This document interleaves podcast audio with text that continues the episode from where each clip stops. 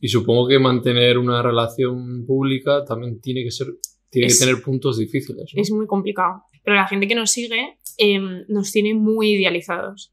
Exageradamente idealizados. Mucha gente nos pone, em, si Telmo y Richard algún día lo dejan, dejaré de creer en el amor. Ya. Es como, es que el amor no es eso. Ya te digo. Vale, pero ahora cuéntanos un fin de semana. Un fin de semana. un fin de semana de verano, con festivales Un fin de incluidos. semana de verano con festivales. Vale, entonces, a mí la fiesta me gusta en su justa medida.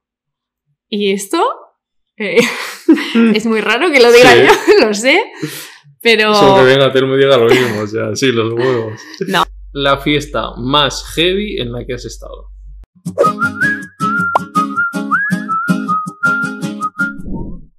Nuevo episodio de Animales Humanos. Hoy nos vamos a echar unas risas, lo vamos a pasar muy bien. Tengo una invitada que es, digamos, una influencer pura, más o menos. Ahora nos explicará. más o menos.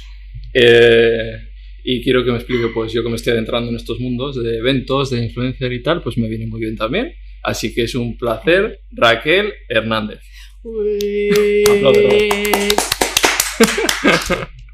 Hola, ¿Qué tal? muy bien. Estamos. Me has dicho que soy una influencer pura y mm, como que me gustaría corregirlo un poco. Claro. ¿Puedo? Sí, sí, claro. O sea, yo realmente empecé cuando Telmo empezó a sacar. O sea, Telmo es mi novio, Sí. por, por si alguien no lo sabe, ¿no? por aquí también. Em, entonces, a mí me empezó a sacar Telmo y yo me hice influencer un poco como a rebufo, ¿sabes? Ya. Em, de Sin querer, ¿no? Sí, sin querer. Y de hecho no tengo muy claro todavía qué quiera. Ya. Entonces, eh, bueno, Pero alguien que se mete en tu perfil, alguien que se mete en mi perfil verá, em, verá cosas de influencer pura. Em, también, lo que pasa es que yo subo muchos stories. sí. Y eso no se ve de primeras. Entonces, en stories, eh, yo creo que se me ve un poco más yo. Sí, ahí, por ejemplo, allá vi que trabajabas de otra cosa que no era. Eso es. Eso es. Eso, por ejemplo, no lo subo. Claro. Y em, es realmente gran parte de mi vida. Yo salgo todos los días de la oficina a las 7 de la tarde. Claro. Y, bueno, de la oficina o de, Sí. de teletrabajo tal, pero salgo todos los días a las 7 de la tarde. Entonces, por eso no me considero influencer pura, ¿sabes? Claro. Porque la gente influencer pura pues puede vivir de esto y, y se dedica a crear Sí. contenido. Yo no, no pienso mucho en crear contenido. No sé si me explico. Pero de aquí, como quieres seguir lleva- llevando esta línea, o sea, Sí me gustaría, o sea, voy a ser completamente sincera, ¿vale? para eso vienes aquí. Vale. Eh, sí me gustaría dedicarle más tiempo, tiempo que no, no tengo, es la realidad, pero sí me gustaría porque para mí obviamente es un entretenimiento, eh, tengo muchos amigos que se dedican a esto y me lo paso bien haciéndolo, pero es verdad que eh, el motivo principal seguramente sea, aunque nunca lo reconoceré 100%, pero seguramente sea porque es un sobresueldo y todos Claro. somos como conscientes, obviamente, los influencers cuando sacan una marca pues es porque les están pagando o mm, porque les han regalado algo, pero a mí, por ejemplo, me viene muy bien. Claro. Entonces, no sé, me he comprado una casa, tal, necesito... Entonces, eh, sí que me gustaría como dedicarle más tiempo porque creo que se lo debo a la gente, Mm. pero en, en un 60% lo hago más por, porque, me, porque es Por- trabajo que porque realmente me apetezca de, repente hacerme pues, una foto, un vídeo, un tal. Es como que me cuesta un poco. Sí, es verdad que no lo saturas mucho o no, lo que dices tú, haces más stories que... Sí, me cuesta menos. Es como... Pero De bueno, repente- te entiendo por lo que dices, si estás currando hasta las 7, lo que te apetece es coger las redes como me lo voy a pasar Eso bien es. y ya está, ¿no? Eso es, por eso muchas veces durante el fin de semana, que a veces me lo dicen, en plan, solo subes cosas durante el fin de... Eh, es porque estoy como más relajada, eh, Claro. no tengo como que desconectar, entonces mi forma como de entretenerme en ese momento, que no tengo otra cosa como más importante que hacer en el día, pues es eh, de repente me siento y, y me pongo a contar alguna tontería o estamos haciendo algo y, y me pongo a grabarlo Claro. pero no forma parte de mi día a día entre semana, ¿sabes? Ujú. Es como que me cuesta más. Vale. Está fatal eso. No es, es de primero influencer, en plan, tienes que ser constante, pero Además, claro, luego hablaremos, pero al final estás en el mundillo y además, más que te dediques 100% o no, es porque tu entorno, Eso tanto es. tu pareja como todos tus amigos, eh, Dulceida, eh, toda esta gente, al final sabes mucho, ¿no? Porque estás ahí metida. Justo. O sea, yo de hecho conocí a Telmo porque trabajábamos en una agencia de influencers, de influencer marketing. Y, y claro, ahí como que me empecé a enterar un poco. Yo seguía, pues, yo sé, lo típico, María Pombo, tal, Sí. en plan, lo típico. Hace cuatro años y. y amiga de tu novio, ¿no? Ah, muy amiga, amiga de mi novio. Y, y claro, yo em- empecé como, pues eso, les seguía y tal, pero como que no estaba muy metida en el mundo influencer y no conocía a nadie de ese mundo. Entonces, para mí era como un mundo como totalmente diferente al mío. Yo soy de Vallecas, ¿sabes? De Sí. toda la vida. Llevo mi barrio, mis amigos y poco más. El gimnasio, que ya no voy, eh, poco más. Y de repente como que me vi envuelta en ese mundo, no me disgustó del todo. Es verdad que hay cosas que no, no me gustan nada, pero, pero no sé, ha sido pega, como un poco, ¿sabes? Poco a poco. ¿Vale? ¿Tienes algo para promocionar? Y siempre pregunto, en este caso. Eh, ¿Tengo algo para promocionar? No. Bueno, que te puedan seguir en redes, ¿no? Que me sigan en redes, sí. ¿Cómo es Eh, tu...? es Raquel Channel con dos Ns. Vale. ¿Quieres que te cuente la historia? Porque se llama, me llamo así. Empecé a ver un, un canal de YouTube de una chica que en su, en su banner, es una tontería en realidad, en, en su banner ponía Leonor Channel Vale. y se lo copié. Y entonces ahora la gente me llama así y me da mucha rabia. Pues como me lo puse con 15 años. Hostia. Es como el típico, ¿sabéis cómo llaman en Twenty? ¿Cómo? Raquel Mágicas Noches. ¿Y eso? Pues porque la gente se ponía nombres así. Entonces, claro, de repente había uno que era, eh, no sé, me voy a inventar, eh, Luis eh, Pim Pam Toma la Casitos. ¿sabes? Sí, ¿Te pero... acuerdas? Nah, Yo qué sé, pues todo el mundo se ponía cosas así y de repente eh, yo me puse ese y luego no me dejaban cambiarlo. Porque había un punto que no te dejaban cambiarlo en Twenty. Y entonces estoy hablando muchísimo, perdón. No, no, es para eso. o sea. Vale, Claro, porque... ¿cómo, o sea, ¿cómo te llamo? ¿Raquel o Rachel? Me da igual. O sea, ¿te llaman de las dos o...? La- me llaman de las dos. Vale. Me empezaron a llamar más Rachel cuando empecé con Telmo, obviamente, Sí. porque ya era como todo el rato Rachel, Rachel, Rachel. Claro, y yo- ya todo el rato me llamaban así. Y de hecho, ahora, como la mayoría de. Es como que la gente del mundillo de influencers, como nuestros amigos, como más bueno, cercanos y. Sí. no cercanos, todos me llaman Rachel. En la oficina me llaman de otra forma. Y en mi casa de otra, ¿sabes? Entonces es como que me da un poco igual. Vale, pues ahí le podéis seguir. Además, entrevistas está guay, que es de las primeras que hace, porque es difícil de estudiar porque no tenía. Entonces he tenido que estudiar ahí sus redes. Sí, sí, son Así que mira, pues vamos con mi promoción. Venga, Que soy, es ya casi de tu tierra, porque del País Vasco ya eres casi. yo ¿eh? soy medio vasca. Y conocías, siento- esto es kaiku vegetal. Todo vegetal. Sí. ¿Has probado algún No producto? he probado la vegetal, pero siempre tomo café con leche de avena. Que eso Ajá. me han dicho, se lo tienes que decir. Sí. Entonces, eh, te lo digo. Siempre tomo café con leche de avena. avena, ¿no? Vale, me vale. encanta. Pues nada, vamos a probarlo. Estos son como do- 20 gramos de proteína, o sea que es potentillo, lo puedes tomar Ah, mira. ahí después del gym, o al gym ya no vas, Ya ya lo no has dicho. No pasa nada, o me lo para tomar desayunar, igual. o... Y Eh. sabor chocolate. Qué bueno. Es de, eh, de almendra y sin azúcares. Chin chin. Chin, chin. Eh, chocolate, está buenísimo. Eh, cacao. Sabe mucho a Cacao. Sabe mucho cacao. Es como un batido. sí. Está muy rico, ¿eh? De verdad. No es como- Ya sabéis, eh, Kaiku Vegetal. Rachel es influencer, o sea que yo ahí os lo dejo, lo tenéis fácil. pues me has dicho que tu idea no era influencer, No. entonces cuéntame un poco de ti de antes, o sea, para que te conozcan la Vale. gente. Em, o sea, yo de toda la vida he sido una persona muy normal.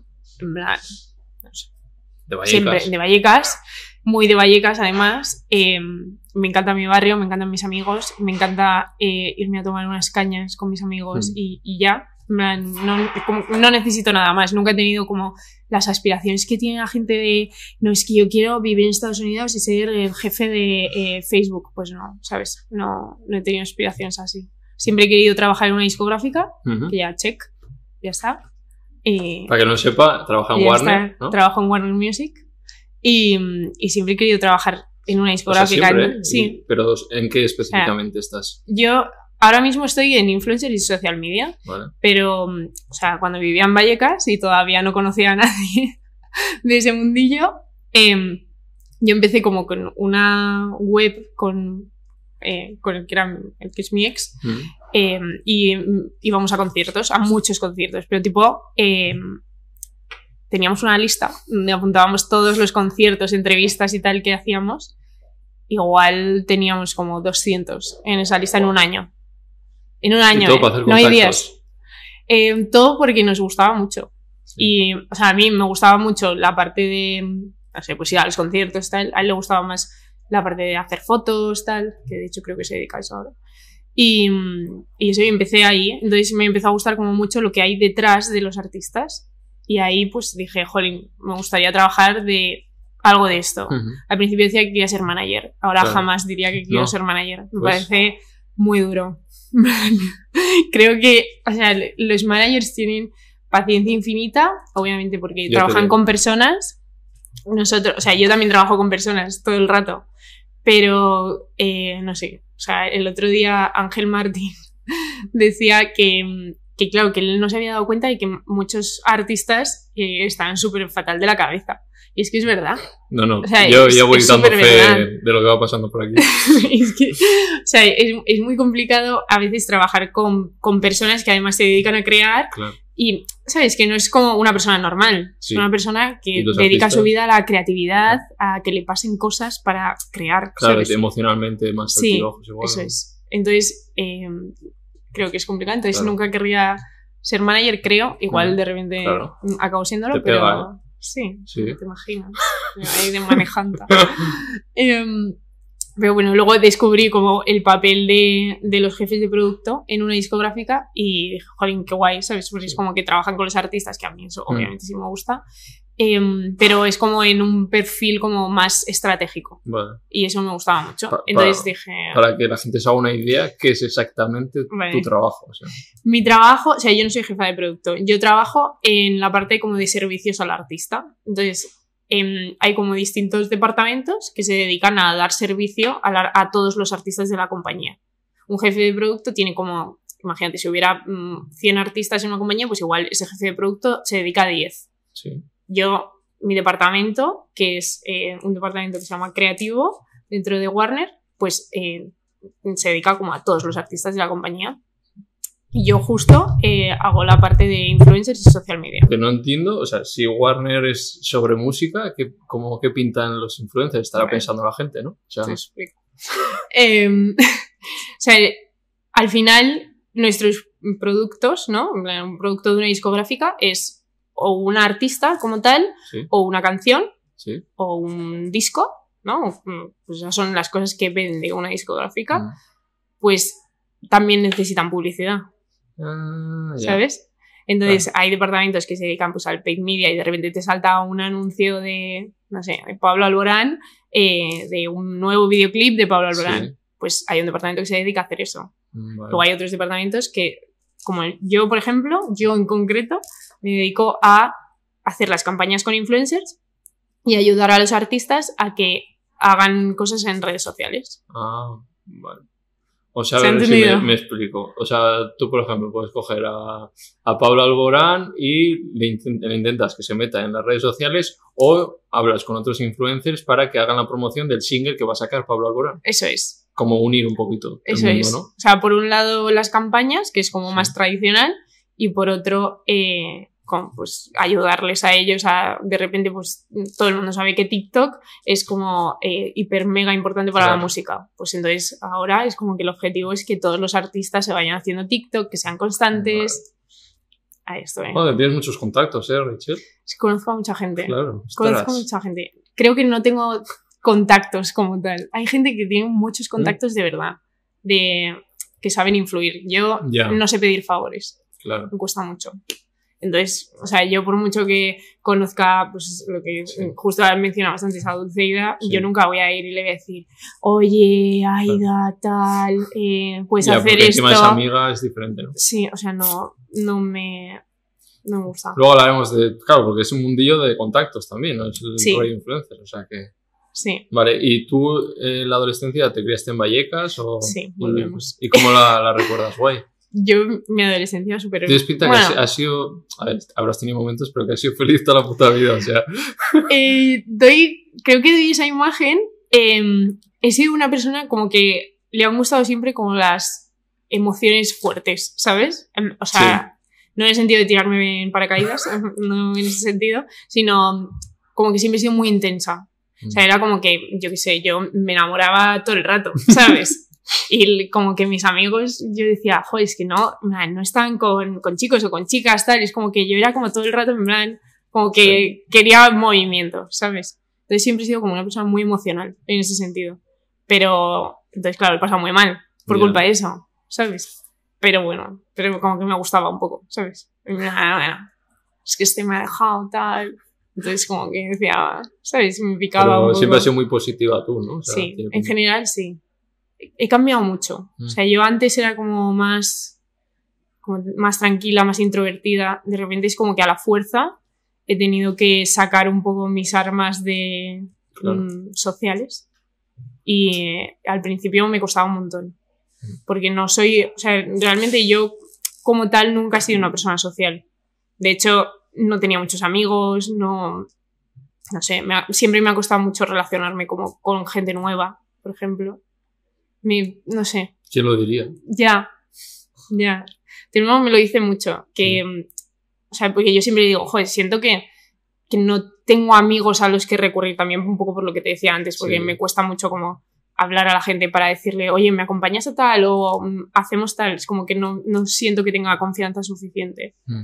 Para esas cosas. Entonces, como que me cuesta un poco. Creo que no tengo, tengo muchos conocidos, pero no tengo muchos amigos. Y eso... Bueno, los de Vallecas os has dicho. Los- ¿no? sí, los de Vallecas sí. Claro, o sea, bueno, les amo, son mis mejores amigos de toda la vida, de los típicos del instituto que Sí. te han visto con granos en la frente Claro. y siguen ahí. Y que quieren ya Sí. tengas 300.000 seguidores o, Eso o da igual, ¿sabes? Eso es. A mí me da un poco de miedo cuando empecé. Perdón, estoy mezclando muchos temas, No, pero no no, pasa nada, ¿no? Vale. Empecé. Cuando empecé a ganar seguidores, como que había gente que como que me miraba raro, ¿sabes? Y decía, joder, no he cambiado, ¿sabes? Ya. Soy la misma persona, igual, pues lo que te decía, si había cambiado más mi forma de ser, porque me solté un poco más y empezaba como a conocer gente nueva y me costaba como menos eh, hablar y yo qué sé, pues echarme unas risas con cualquiera, entonces pues me costaba más. Em, pero había gente como que me miraba raro, en plan, es que ahora eres influencer, es como, no, en plan, ahora no soy influencer, o sea, Ya. es algo que ha surgido porque ha surgido, pero sigo siendo la ¿Y tú misma has persona, ¿sabes? Ese cambio de, de ser desconocida a que estés ahora con toda esta gente, ¿te tratan diferente la gente de siempre?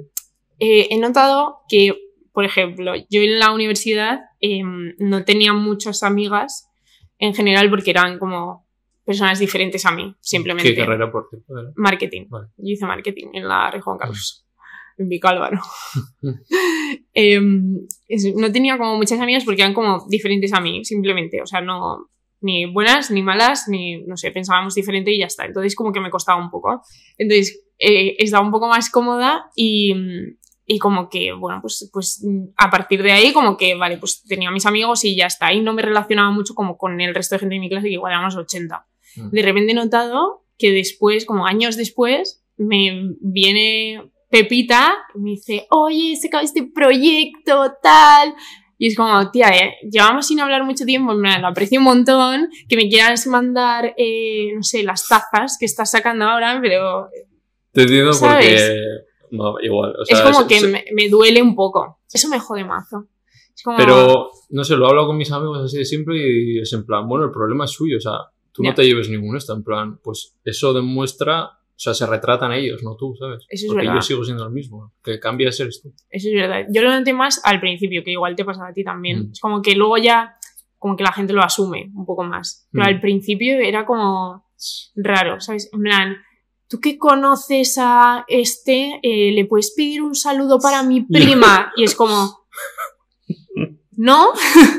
En plan, es como raro, ¿sabes? Al principio me pasaba también, eh, yo he sido muy fan de Dani Martín, esto Oh. no sé si lo sabías, No. pero yo, yo he sido y soy, le Sí, amo. me encanta luego Eh, sí. Eh, y he sido muy fan de Dani Martín desde tercero de la ESO, más o menos. Mm. Entonces llegó un punto que, claro, de ir a tantos conciertos, o sea, yo me he hecho giras de Sí, Dani, en plan, Hostias. mm, si había 12 conciertos me hacía 8, ¿sabes? A ese nivel. Y dos eran de las islas, entonces, ¿no? ¿Sabes? A ese nivel, de hacer cola varios días, tal. Entonces, claro, llegó un punto que yo pues empecé a tener como un poco más de contacto con Dani. Mm, Pues yo qué sé, pasábamos a verle antes del concierto o cosas así. De repente me escribía a mi primo de Cuenca, ¿le puedes pedir un saludo para eh, mi amigo que es súper fan? Es como, pues no, ¿sabes? No. Porque encima yo que me lo he currado. ¿Y pues por qué no. crees que pasa? Entonces ahí también O sea, lo noté. Hay como una idealización también de las redes o de...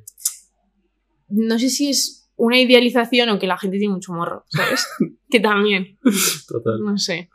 No sé, pero sí que es algo que, que se nota mogollón. Cuando alguien se acerca por- a ti por Mm, interés, sí. es como, joder, es que te estoy viendo, pero venir desde Cuenca, ¿sabes?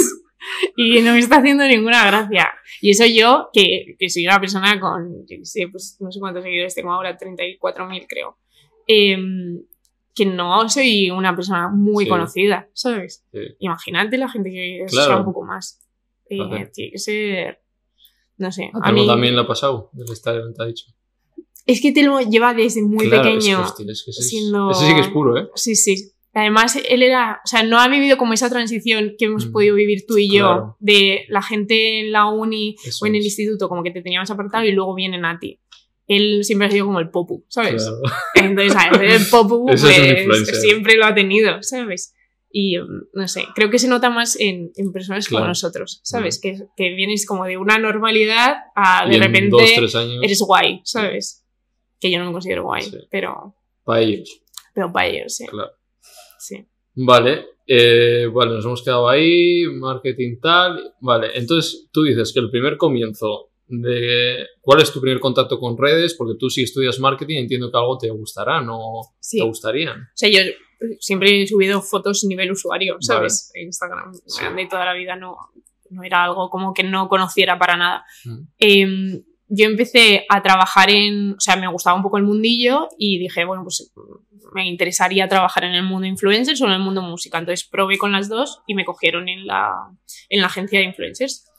Y en esa agencia como que lo empecé a descubrir un poco más, porque hay como mucho mundo detrás, ¿sabes? Es como que la gente solo ve una, un- la punta del iceberg y luego hay, hay mucho trabajo, hay mucho, mucho dinero, hay muchas agencias, hay, hay mucho de todo. Y, y ahí fue cuando lo empecé a descubrir un poco. Y ya, o sea, mi contacto real de exponerme, por así decirlo, eh, fue con Telmo. Sí, ¿eh? Sí, O sea, a raíz de empezar. totalmente. O sea, yo nunca he hecho contenido antes de Telmo, ¿sabes?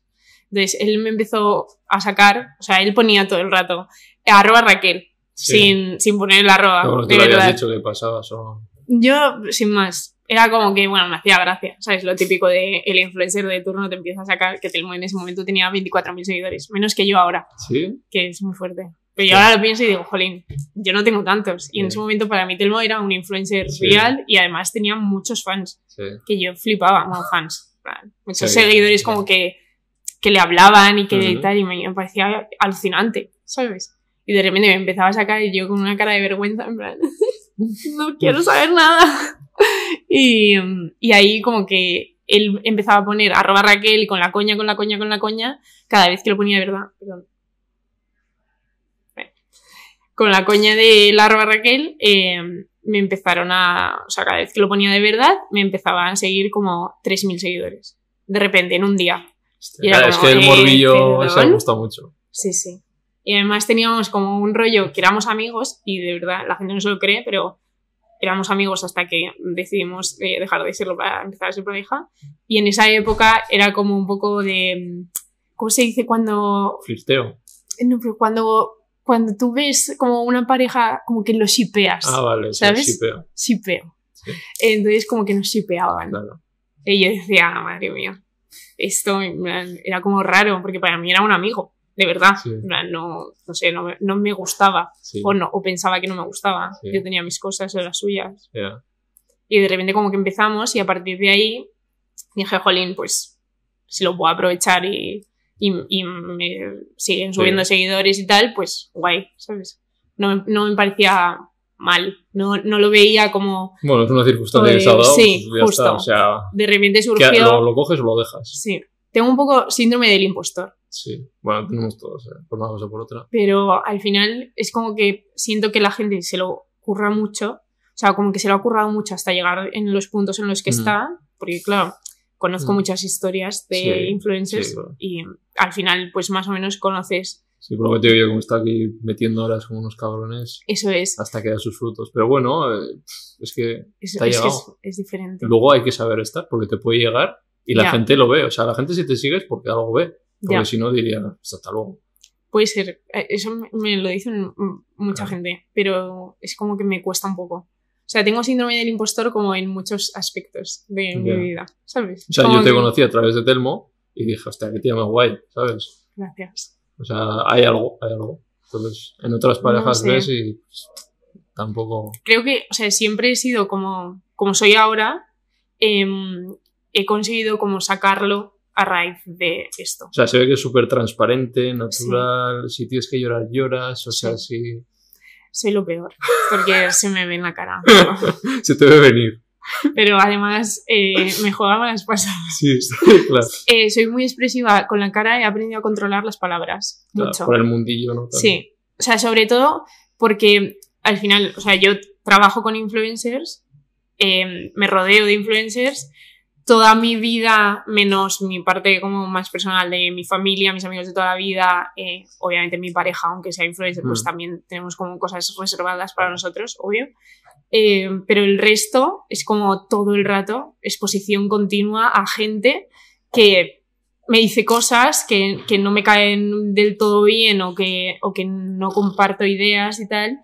Y he aprendido a controlar palabras, porque antes Claro. me salían, pero en plan, El eh, muy mal, ¿eh? Hay, sea, que, hay que aprender a posturear sí, un poco, ¿no? hay que aprender a ser muy falso, en general. Hablaremos, hablaremos de eso. Sí, vale. Eh, Ahora que ya que me has sacado Telmo, pues ya... Venga, Yo siempre pregunto tres nombres. Entonces, uno tenía que, ser, tenía que ser él, obviamente. Vale. Y entonces, ¿qué te viene? Cuando yo digo Telmo, siempre pregunto. Telmo. No quiero llorar. A ver, espera. Se puede llorar, ¿eh? Me da miedo llorar. Em, Telmo forma parte de mi familia ahora. O sea, al principio era como un poco la gracia, ¿sabes? Todo era como, yo qué sé, pues muy gracioso, muy, muy divertido, hacíamos mil planes, me presentaba muchísima gente, yo de repente conocía, yo qué sé, a Laura Scanes y para mí era como, wow, ¿sabes? Increíble. Entonces como que mi relación empezó como muy fuerte. Y, y luego, como que cuando se ha ido asentando, se ha ido convirtiendo como más que en un divertimento, que podría serlo al principio, aunque Mm. obviamente estaba enamoradísima hasta las trancas, eh, luego se ha ido convirtiendo como más en, en parte de mi familia. Nos fuimos a vivir juntos súper pronto también, a los seis meses de empezar. Entonces, para mí ahora es como mi núcleo. Le has Y él- conocido más a Telmo, más que no. Sí. Al principio era como, obviamente también le conocía, éramos Sí. muy amigos y, y, habíamos hablado mucho, Mm. porque también, o sea, creo que es importante como conocer mucho a la persona antes de decidir dar un paso. Mm. Y yo siempre decía, es que llevábamos, nos conocíamos de hacía seis meses y yo, o menos. Y parecía como si fuera mi hermano de, es que sé lo que estás pensando en este momento, como si lo hubiera parido. Y creo que es como importante también eso. Mm. Conocer a alguien mucho antes de empezar como algo tan complicado como es una relación, ¿sabes? Claro. Que para mí es complicadísimo.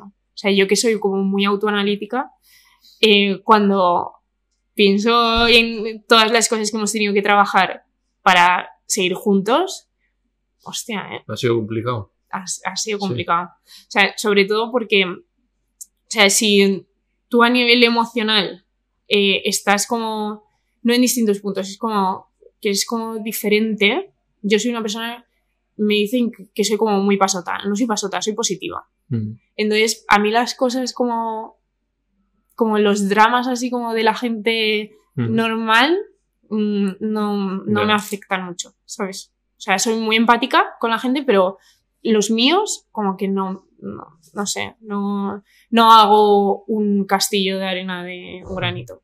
Entonces, no sé, eh, creo que es, es difícil de gestionar cuando Telmo sí que es una persona que ha sufrido ansiedad, que mm, tiene problemas de no eh. es tan autoanalítico como yo, por ejemplo. Yo, o sea, cuando me pasa algo, cuando tengo un mal día, yo sé por qué tengo ese mal día. Ya, es- es muy así también. Y hay, hay mucha gente que le cuesta mucho identificar por qué ese día está cabreado o por qué ese día eh, le está costando como, yo qué sé, pues relacionarse con la gente y no le apetece. O sea, yo sé que tengo como mis issues, ¿sabes? Sí. De- ¿vale? tengo, tengo mis problemas, tengo mi, mi ansiedad social de que de repente me da y no me apetece estar con gente que no conozco. Y, y es como, vale, es que es borde. No soy borde. O sea, de verdad que no Ya. soy borde. Pero es que no me apetece estar aquí. Y supongo que mantener una relación pública también tiene que ser, tiene Es- que tener puntos difíciles. ¿no? es muy complicado. Em, o sea, cuando tú tienes una relación que ha estado tan expuesta desde el principio y además desde antes de estar juntos, la gente lo tiene súper idealizado, pero- Eso, eso tenía. exageradamente idealizado. Incluso nuestros amigos, muchas veces, a mí me cuesta decirles, o sea, yo, una de mis mejores amigas es eh, Paula, Paulara. Paula. Es- Una es que suele una- salir en historias Sí, con que suele salir Vale. en stories con, con todos. Que digo, se va a poner celosa tanto. Ahí a veces Siempre sale, siempre sale. Me está quitando el puesto. Eh, pero muchas veces, claro, ella también es muy amiga de Telmo. Mm. Y, y ella muchas veces me dice, jo, es que tienes una relación tan sana y tal. Y yo a veces lo pienso y digo, jolín, es que igual la gente está viendo como una relación que no es real, Ya. ¿sabes? O sea, me da, me da un poco de miedo que la gente se piense que todo es mundo de Yuppie, porque si incluso mi amiga, o sea, obviamente tenemos una relación sanísima, no Mm. es, no estoy diciendo que no, Sí. pero, mm, pero tenemos nuestros No, pero es momentos, verdad, yo lo ¿sabes? tengo, ya lo, te lo trae, tenía preparado que yo en Twitter, por ejemplo, ves siempre y, y es vídeos vuestros así y la gente en plan, yo solo quiero tener una relación. Solo aspiro a esto, solo Eso es. tal. Y es como que está guay, pero que como todas las parejas tendrán sus movidas. O sea, que Eso no, es. no puedes idealizar algo que encima no conoces. Eso es. O sea, me da un poco de miedo por la gente en general. O sea, por la sociedad. ¿sabes? Sí. No, no, no somos influyentes en toda la sociedad, Mm. pero la gente que nos sigue em, nos tiene muy idealizados. Exageradamente idealizados. Así que desde aquí un mensaje, ¿no? Un mensaje, chicos, las eh, relaciones no son perfectas, de verdad. O sea, pero para nada. Ni Shakira y Piqué, ni... Ni Shakira y Piqué, ni Telmo y Rachel. O sea, es que es, es verdad. Eh, es muy complicado también manejar. Claro, nosotros empezamos ya siendo públicos Sí. incluso antes de que empezara la relación. Entonces, cuando empiezas ya exponiéndolo, ya tienes que sacar todo. O sea, te, lo, te lo exige un poco el Sí. guion O de la vida, o ¿sabes? dices, ya no voy a Eso sacar es. más por X. Eso es. Y, mm, y claro, nosotros también, egoístamente, nos ha funcionado siempre muy bien. Mm. Em, hay, obviamente, eh, muchísima gente me sigue por mi relación con Telmo. Em, y a él también le ha venido muy bien como par- una parte más de, Mm. de lo que expone en redes, Claro. ¿sabes? Pero es complicado porque, de hecho, nosotros, aunque tengamos una relación muy sana, tenemos muchas diferencias. Eh, muchas diferencias a nivel emocional. Lo que te decía antes, pues sí, yo soy muy pasota, él es que le da mucha importancia a todo. Entonces, hemos tenido que tener muchísimas conversaciones muy intensas, muy duras y muy incómodas entre los dos para llegar a un punto común en el que no nos estemos matando todo el día. Porque es que es la Sí, realidad. Aunque claro. luego salga El pues, vídeo de fiesta. Sí, yo muchas veces digo, jolín, em, acabo de discutir con él y la gente acaba de poner un tuit rarísimo diciendo, eh, es que me encanta esta relación, es que eh, son los mejores, mis padres, no sé qué, como, qué guay, ¿sabes? No, o sea, yo me lo paso súper bien con Telmo, nos reímos muchísimo, tenemos una relación que se la desearía a mucha gente, pero es verdad que, jolín, que me- no es perfecta. Para nada. Y es complicado de manejar, la verdad. Vale, vamos de- dejando un poquillo a Telmo porque me quiero ir a el mundo influencer antes de pasar al segundo, al segundo nombre. Vale. Eh, bueno, además esto, que se me ha olvidado. Claro, porque aquí hay el riesgo de, tú también tendrás una presión de, si, si cuando ya lo, imagínate que un día lo dejas, ya de normal ya tienes la movida de, de que estás mal, ¿no? Sí. Pero es que a eso le tienes que sumar que tienes que dar explicaciones, que la gente va Sí. a juzgar, va a opinar, ha sido él, ha sido ella. O sea, yo, eh, mucha gente nos pone, eh, si Telmo y Richard algún día lo dejan, dejaré de creer en el amor. Ya. Es como, es que el amor no es eso, ya te ¿sabes? El amor es- son muchas amor cosas. y muchos Y- tipos de relaciones que tú sí. no sabes. o sea, De hecho, yo quiero a Telmo de una forma muy diferente a como le quería antes. Y seguramente si lo dejásemos, le querría de una forma muy diferente a la que le quiero ahora. Pero no deja de Mm. haber amor de una forma u otra. Em, pero es verdad que yo, por, por mi lado, lo que pienso es que si yo lo dejo con él, mi vida entera se desmorona, pero a saco. Bueno, O habéis sea, puesto muchas manzanas en el mismo esto. Sí. Entonces, es- tiene Sí. cosas buenas, pero esas malas. Pero bueno, Sí. no, no. No va a pasar. sé- no, y aparte sé que te, te Pero- reactivarás y que buscarás otro camino como lo has hecho hasta ahora. O sea, Pero es complicado. de- o sea, Sí. si te pones a pensarlo como detenidamente, claro. es complicado. Pero bueno, ¿Cómo es este, este tío que te mola mucho, que siempre sube termo de, en plan, gracia de este guaperas? Uno alto Eh, así. eh, Mel, Ese. Igual por ese, ¿no? ¿Qué pasa ¿te con ese imaginas? Y de repente lo dejo con Telmo y empiezo con Mel. Pero hay, hay shipeo también ahí. ¿Qué va? ¿No? No, eh, Mel es, es muy amigo de Telmo y Sí. es, un- es amigo mío también. Sí. Y Pero te, nos llevamos súper bien. en verdad. ¿o? Es que yo siempre he dicho, se lo he dicho a él, ¿eh? O sea, no es Sí. algo, no es un secreto. Yo siempre he dicho que Mel me parece una persona objetivamente guapa. En plan, tú le ves y sí, dices, sí, yo le veo y es que eres guapo. guapo, en o plan, o sea, es como... que no puedes decir que es feo. No puedes decir que es feo. Y de una persona que no puedes decir que es feo, pues yo siempre digo, joder, es que esta persona, o Claro. sea, le haces una foto que sale así de lado y Y sale, sale guapísimo.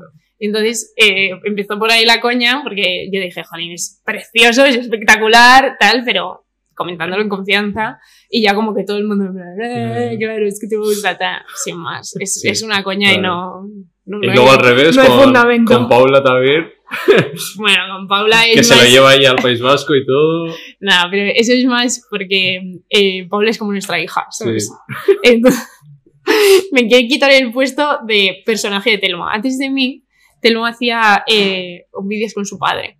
Y entonces era Miguel Coles y hacía muchos vídeos con él y era como el gracioso de Instagram de Sí.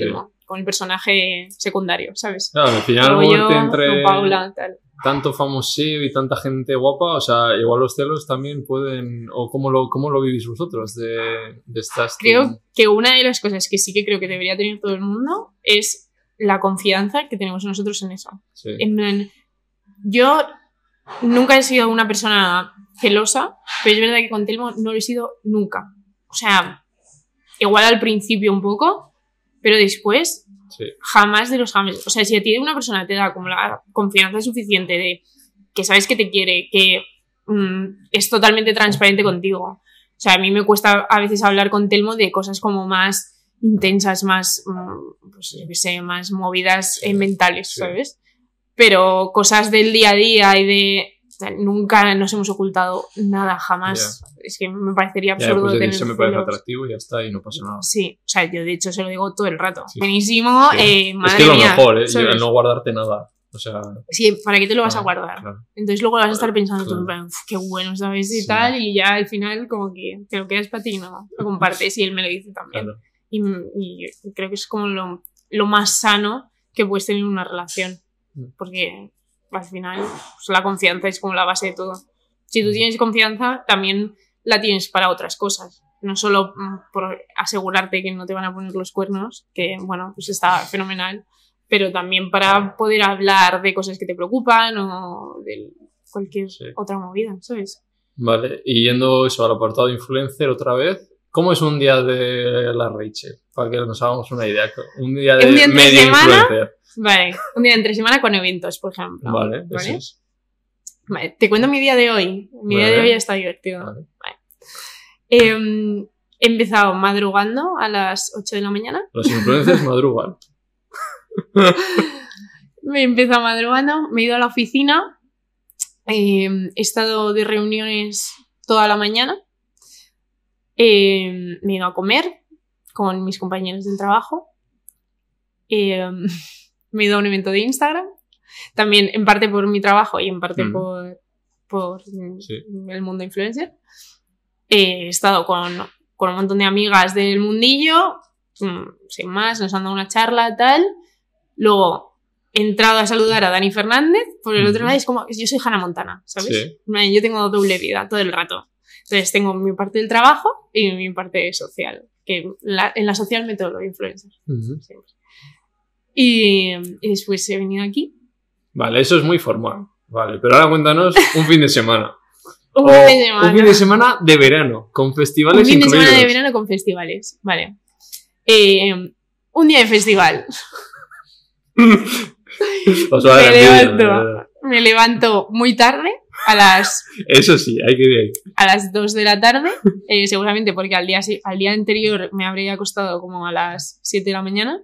Los festivales es que acaban muy tarde. Sí. Se hacen bola a veces, ¿sabes? Entonces, eh, un día de Arenal, por ejemplo, me habré levantado muy tarde, eh, me habré ido a comer eh, cualquier guarrada, McDonald's. Vale, lo, primer- lo de comer, vamos a pararnos ahí, porque se ve todo el día que vais para aquí, para allá, o qué rico, no sé qué. Esta gente paga donde va, es a veces promoción. sí, a veces no. O Eh, sea, yo nunca he ido. o ¿Nunca has ido de colaboración? no, es o lo sea, mejor que te puede pasar en O la sea, vida. es que me da O sea, me llegan cosas de vente aquí y comer y yo, tío, no, No, voy a- hay no que a ser ir para- selectivo. Hay que ser No, pues selectivo. da pereza. plan, Hay, ¿Sabéis que hay una aplicación específica para eso? Sí. Sí, es de unos amigos nuestros. y Claro, es, gratis, es una aplicación, es, es público, en plan, Sí. se puede ver. Em, es una aplicación que tú tienes eh, todos los pues, restaurantes Sí. que han pagado por estar en, en esa Vale. aplicación, eh, restaurantes, experiencias, eh, lo que sea, dedicado a influencers. Y yo- Entonces- yo, contaría, o sea, yo me puedo Tú, meter. claro ahí. que cuentas. Entonces, entras, metes tus datos, tus estadísticas, valoran si, si no tienes seguidores comprados y tal, plan, lo típico, si tienes un engagement normal. Y entras, te dan como acceso a la aplicación y ahí puedes como solicitar, en plan, quiero ir a comer a este sitio. Está vivo, de Dani García. A está- ver, yo soy vegano, ¿eh? Bueno, pero Claro. hay opciones veganas. Ah, vale, sí. Pero, o sea, hay restaurantes veganos, entiendo. Claro, Sí. en Madrid habrá mogollón. Sí, sí. De hecho, eh, fuimos de colaboración hace un par de meses Ujú. a uno vegano que estaba buenísimo. Sí, ¿Cómo? no me acuerdo cómo se Ah. llama, pero Bueno, te- lo digo. Hay que diferenciar un poco entre la gente que está dentro del mundillo de Madrid, Barcelona, Ujú. igual, al, al resto. Mm, O sea, a ver, no, no por categorizar. sí. Pero es verdad que cuando empiezas a conocer a gente dentro de este mundillo, Sí. conoces muchas cosas y te enteras como de más cosas que cuando no conoces a nadie. Mm, Entonces, cuando conoces a gente, te empiezas a enterar de, este hace colaboración de tal, eh, hay un evento de no sé qué, sí. tal, y al final no paras, que es súper peligroso. Sí, sí. Porque, Yo, me llegan esos eventos de Netflix, ha estrenado, no sé qué, yo, que no. Que yo estoy aquí con el Robert y, ¿sabes? Eso es muy a así. ver... Pero eh, sí que me tengo que poner lo que digo. Si claro. quiero llegar a- al rollo Telmo, tengo que meterle un poquito de chicha. Creo que en, en el mundo Influencers Madrid es bastante importante Sí. el estar como dentro de la rueda.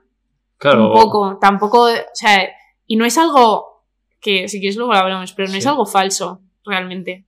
Ya, pero es como el que se mueve no sale en la foto. ¿Sabes cómo te digo? O sea, si yo Sí. no voy ya, me estoy perdiendo cosas, se supone. Sí, eso, eh, ¿te han hablado alguna vez del FOMO? No, sí. es eh, fear of missing out, que es eh, miedo a perderte cosas que Claro. están pasando. Es- O sea, alguien Ya. te dice, no, es que hemos estado en esta fiesta, tal, estuvo Pepito y fue súper guay porque, eh, no sé, eh, de repente apareció alguien cantando y guau, fue espectacular. Ya. Y tú, una mierda, tenía que haber ido, ¿sabes? Claro. O está pasando en ese momento y dices, joder, pues no estoy ahí. Pues eso se desarrolla mucho más cuando eres un influencer Mm. en Madrid que, que cuando no. Pero Mm. es como si no te enteras, pues te da igual. Ya, Pero si tienes la posibilidad de ir y no has ido, sí. Ya es que me da mucha pereza, mazo. pero sí que tendré que... ya. A ver, Y además que a mí me interesa, me interesan los contactos en parte porque son gente que puede venir aquí, entonces... Pero no Por me gusta el, ejemplo. el forzar las cosas, o, ¿sabes? Yo he estado Es que- en fiestas o lo que sea, pues como estoy con el batería y no le dije, oye, trae un Warner, tú, preséntame que he visto ahí, y luego vi que estaba No. con Beretti, ¿no? ¿Sabes? Es que... que- otra gente igual lo hace, pero... el- creo que, o sea, como que se tiene una imagen un poco distorsionada de eso. Sí. Em, yo empecé a, como que me empecé a meter en el mundillo simplemente por amigos de amigos de Mm. amigos. Al final todo el mundo se conoce. Y eh, Madrid es como un pueblo. O sea, aunque parece como No, muy no, grande, sí, sí. es como un pueblo. Entonces, al final, si estás como dentro de un mundillo, igual que, yo que sé, los de las consultorías, pues se conocerán todos entre ellos. Pues los influencers se conocen todos entre ellos.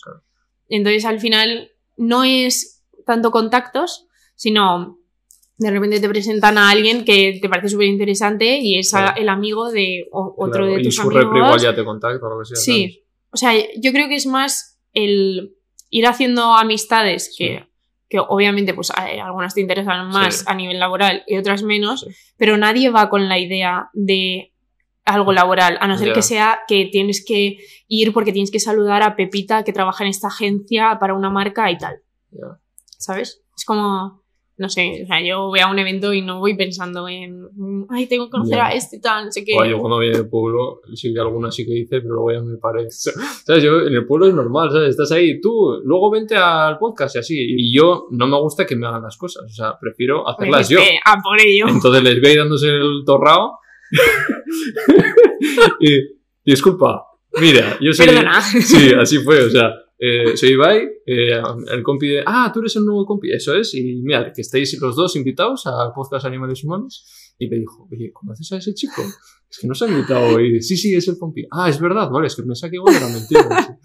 Y luego ya, pues dije, vale, igual es demasiado Igual es un poco Pero agresivo. fue de, de, de nobleza, de en plan, oye, Sí, de- que no quiero que me hagáis el trabajo, que yo soy Ibai Ya, y que tal. voy. Pero ya aprendí como que hay que, en plan, oye. Sí, o sea, más que nada para que surja natural también. ¿sabes? Pero si luego súper forzado las cosas también. ¿no? En ese mundo, ¿no?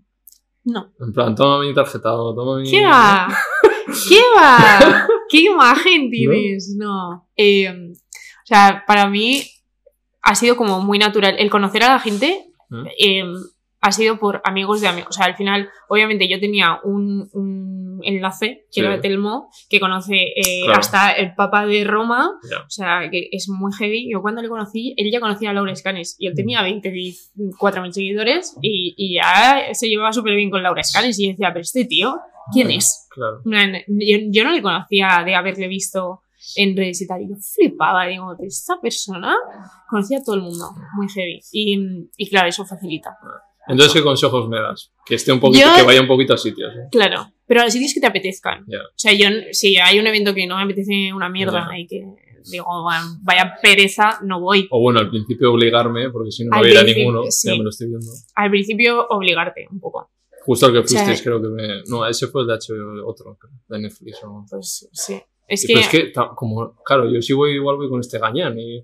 pero ya, O sea, no sabemos qué hacer, ¿sabes? pero conoces gente, has entrevistado ya montón Sí, de gente. yo creo que vas cuando vaya con con- Inés, vas sí, a coincidir con, Con Andrea o... con, con- con Andrea, Ya.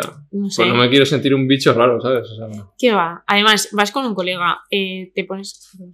Te pones a, a A beber hablar, cerveza. a beber gratis, a cenar gratis, ya está. eso sí, ¿no? Es que. A mí al principio me parecían súper divertidos. Luego ya es como que eres más selectivo. Mm. Y ya dices, bueno, pues este me apetece más. O este, lo que tú dices, me interesa más porque Claro. quiero que la marca me vea en ese evento para que luego si alguna campaña, pues me tengan en mente, ¿sabes? Entonces eso también se hace. Vale. Pero. ¿Qué más consejos? A ver.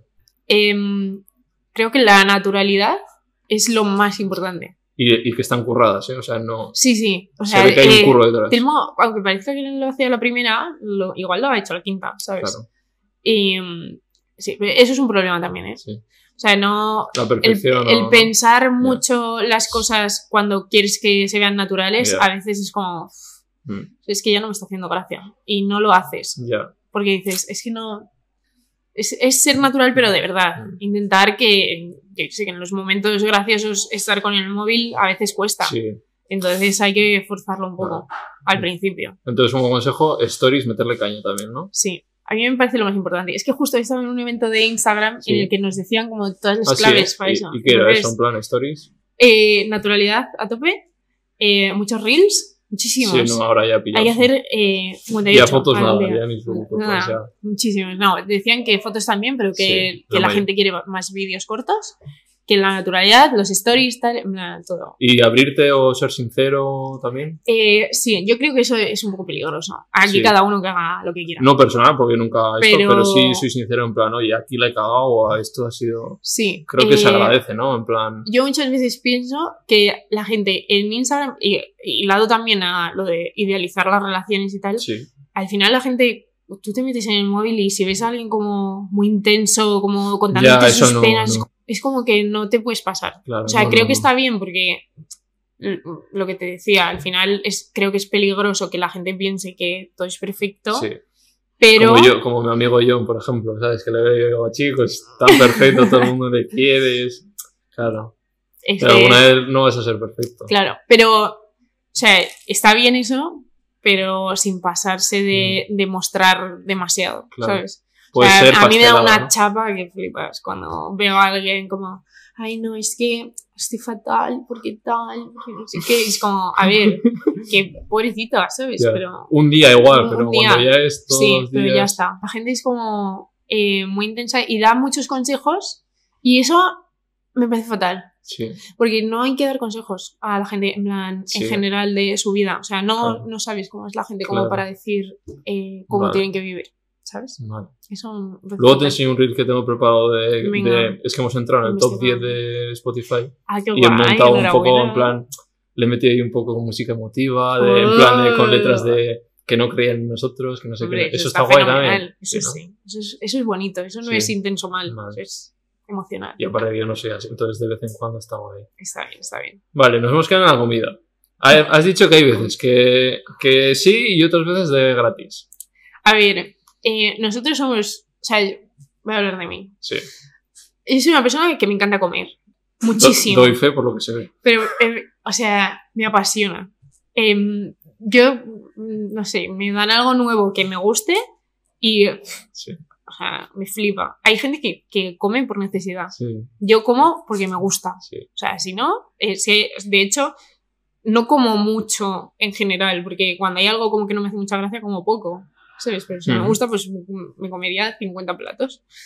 Entonces, cuando te gusta mucho comer, quieres eh, eh, probar y cada vez quieres como probar cosas nuevas y como que te apetece, ¿sabes? A la gente que solo le gustan los macarrones con tomate, Mm. pues no, se, no va a pagar un restaurante caro sí. porque no le merece la pena. Si no le va a gustar nada, pues ¿para qué? Pues si te gusta comer y tú vas a diverso, como fuimos nosotros hace un tiempo, tú flipas, o sea, ¿Pero pagasteis en diverso o no? pagamos, Vale. pagamos. Luego vino David Muñoz a saludarnos, eso fue muy guay porque no saludó a nadie más. y luego otras veces, o sea, ojalá pudiéramos ir todos los días a restaurantes súper creativos y que nos explotaran la cabeza. La realidad es que. eh, No, vais a los Vallecas, chicos, eh, somos ahí en Zumaya, ¿no? Sí. Y me como un pincho tan a gusto Claro, y me es. encanta también. Em, Pero, cuando estéis ahí en, en- que habéis salido de la arena, lo que quedáis en Madrid o lo que sea, varios influx, ¿eso lo pagáis? O, o sea, os invitan. Normalmente, o sea, si está la arroba, es colaboración. Vale. Si no está la arroba, es pagado. Y ya, ese es el Pues yo resumen. soy así de tonto, que pago y Y encima, pongo encima lo pones. A ver, ha habido muchas veces que nos ha gustado tanto que lo hemos puesto. Claro, yo es por, pues voy a una- un restaurante Claro, vegano que es pequeño. gusta, y, claro, pues, es que es, eso también, obviamente, guay, ¿no? pues por ayudar, porque Claro. te ha gustado mucho, porque te han tratado muy bien. es. Eh, nosotros vamos a un sitio que se llama Fiera, que está la comida espectacular, es un restaurante latino, Ujú. eh, que es muy chiquitito, está en Chueca, hay como sin más, y es espectacular, lo hemos pagado siempre, es súper barato y te tratan fenomenal, el chico es majísimo, la comida está buenísima y lo, lo ponemos siempre. Mm. Cuando vamos, fiera, porque nos gusta también, ¿sabes? O sea, obviamente. Pero, em, obviamente, pues se aprovecha un poco cuando sea, ¿qué puedes ir dirías de todos los de todas las veces que comes al día, ¿cuántas son gratis? Nada, ninguna, prácticamente. No. O sea, una vez a la, A la semana. Sí. sí, vale. como mucho, ¿eh?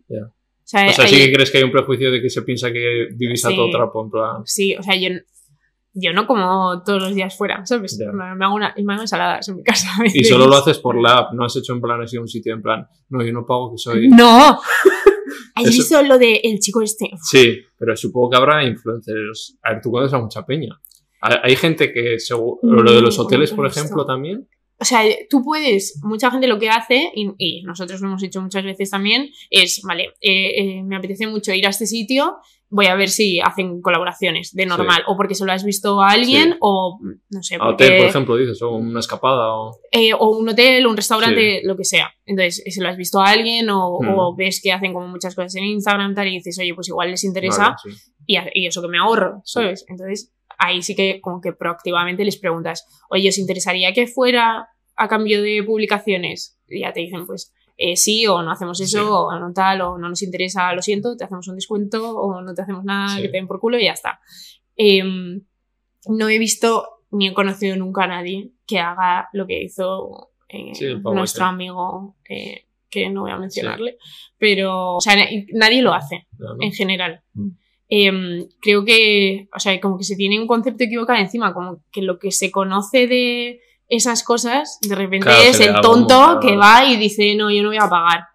Pero aún así, ¿tú crees? O sea, hay como a la gente le sienta mal o, o no tiene muy buena fama eso de que, ah, a- a- igual hay gente que está mirando la hora y dice, anda, mírala, va a un hotel y a cambio de colaboración, pues no me A parece. ver, también hay que pensar, yo la primera vez que he hecho, bueno, primera, segunda, Sí. no he hecho muchas, con hoteles, eh, ha sido este verano en Ibiza. Fui con un montón de amigas que también eran influencers, lo gestionaron ellas Sí. y nos pidieron X publicaciones Sí. em, por estar en el hotel. Si tú calculas lo que yo suelo cobrar o lo que cualquiera de mis amigas suelen cobrar por las publicaciones sí, que nos habían pedido, salía, Hombre. pero hasta yo que era el perfil más pequeño, salía mucho más caro que lo que costaba Pero la gente no de igual hotel. eso, lo que nos ve y no entiende y dice, pero ¿por qué salís caros? O sea, ¿qué dais vosotros? Claro, O sea, tú das, al final tienes un canal y das una exposición. Em, a ese hotel, si no, no- si no, te dirían que no y ya está. Y, y de hecho, Hmm. nosotros ahora que con la casa, pues obviamente, como nos hemos comprado un piso, son muchos gastos para la reforma y tal, hemos intentado tener colaboraciones. Sí. Obviamente, muchas marcas nos han dicho que no y no Hmm. pasa nada. Es como, Sí. no me interesa, no, no entra dentro de mis objetivos ahora y no, y no Hmm. lo voy a hacer. Y no lo hacen y, y ya está. Entonces, no es cara, es un acuerdo. Claro. Al final, Pasa se que lo todavía a la gente le propones, cuesta claro, ver que eso es un trabajo, ¿no? Que- claro. O sea, al final, a mí las historias me las ven mm, de media 15.000 personas. Si yo tengo 15.000 personas que Claro. me están viendo las ¿Tú no sabes de historias ahí cuántas días, van a ir a ese hotel? O Eso es, igual a nadie le interesa, pero, Pero- igual a unos cuantos sí. Pero era como la publicidad antes de la tele. Tú la ponías ahí. Eso ¿no? es. Lo que pasa es que ahora vas a un público como mucho más focalizado. Claro. Si tú quieres, yo, por ejemplo, soy un perfil como bastante específico, Mm. creo. O sea, no, no tengo un público usual, por Sí. así decirlo. Es como un público concreto. Sí. Eh, pues gente joven, que le gusta la fiesta, que igual eh, un hotel carísimo no, no les va a interesar, pero un hotel que yo te digo, te va a salir súper barato, Claro. cinco noches, eh, con un descuento que te voy a dar tal, y es la leche, y es súper mono, y, y te sale baratísima la escapada de fin de con tus colegas.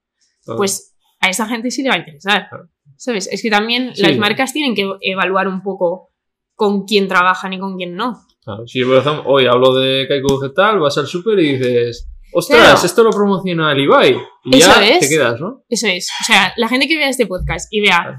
Kaiku Vegetal, al final tú eres una persona vegana, es un producto vegano. Si, si no fueras vegano, igual no les No, interesaría claro, tanto. Lo, lo están viendo y pasan en el Eso producto. es. Tú seguramente tengas muchísimo público vegano, muchísimo más que yo.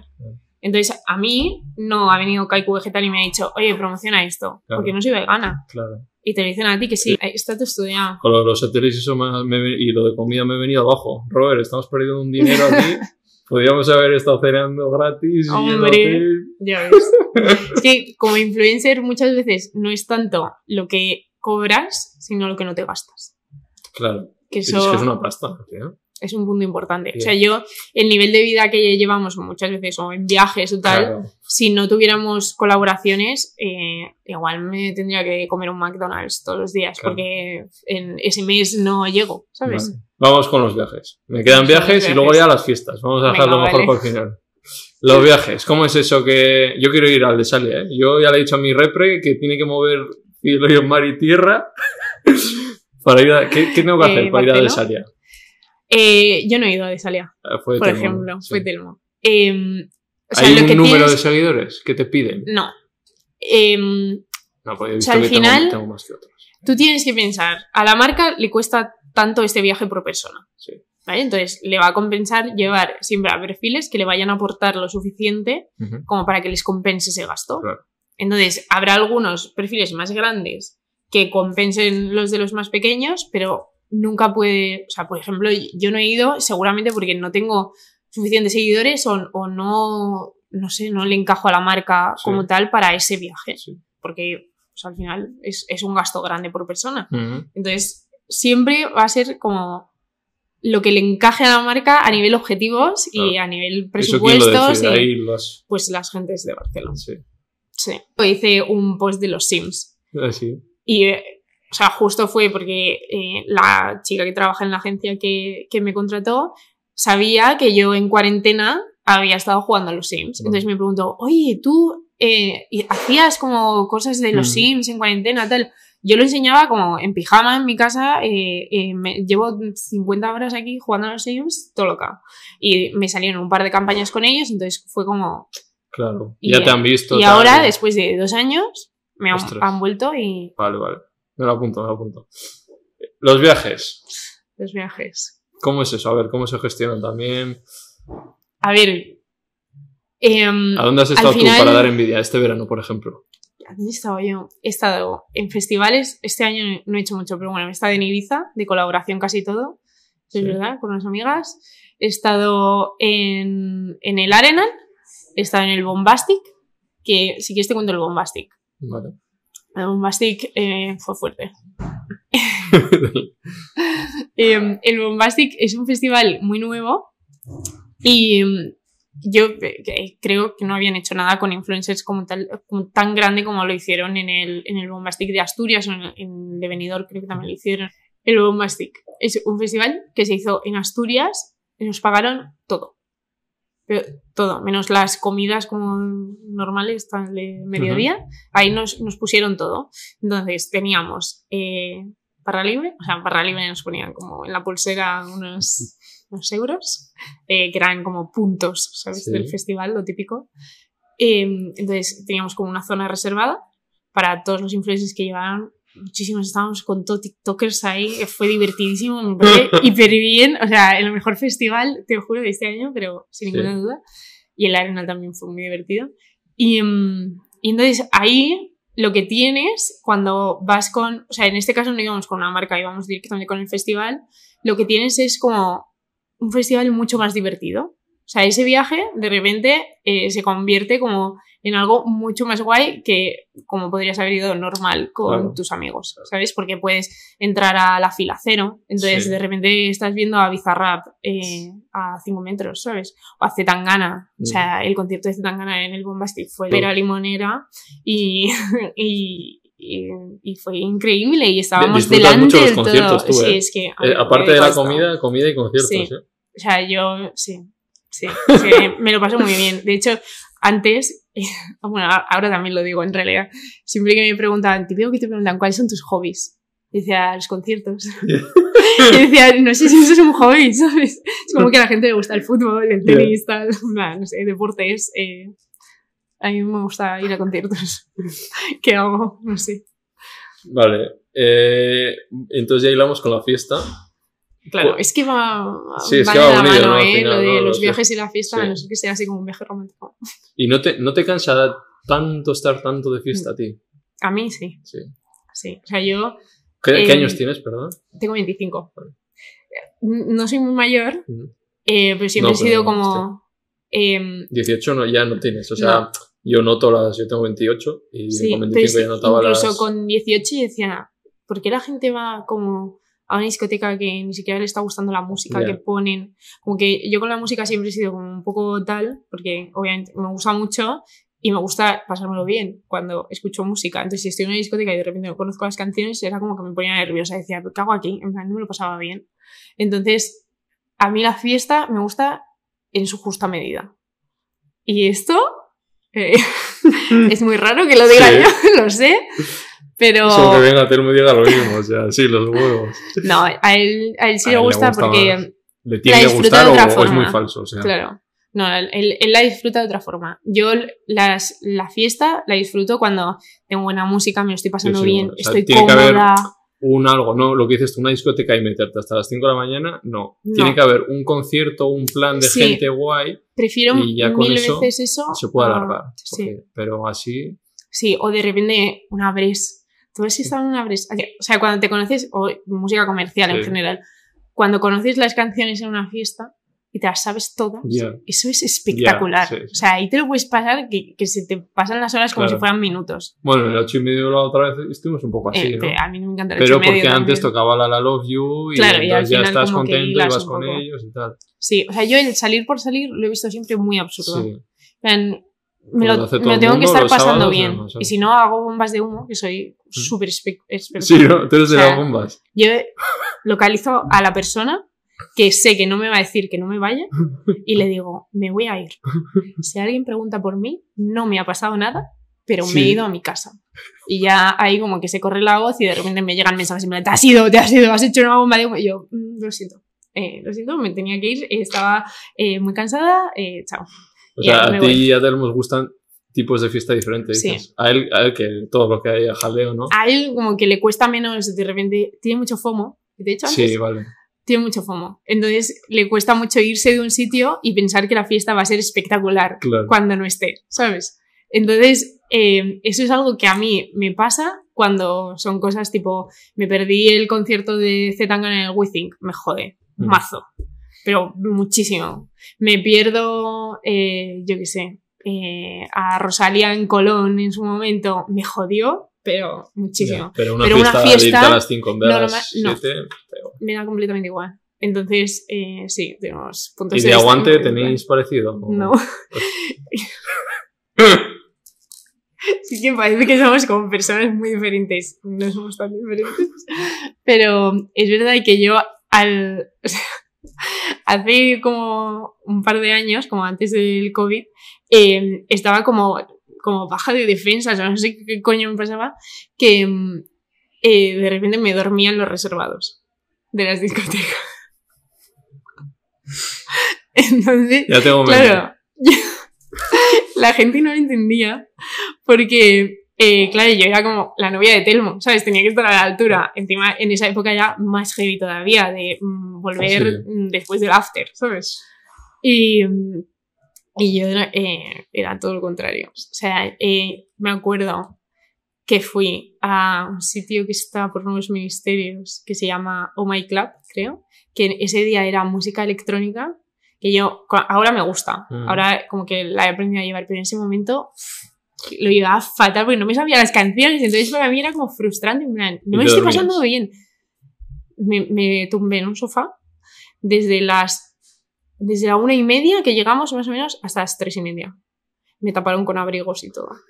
Y no me enteré de nada y tenía al DJ en plan a, a cinco metros, porque encima era como un reserva enorme que estaba todo influencer Sí. como mm, había, había botellas, ¿sabes? Sí. O sea, no era que, no, lo típico de no, es que como no tengo dinero, no estoy bebiendo tal, no me puedo salir. Ya. No. O sea, no.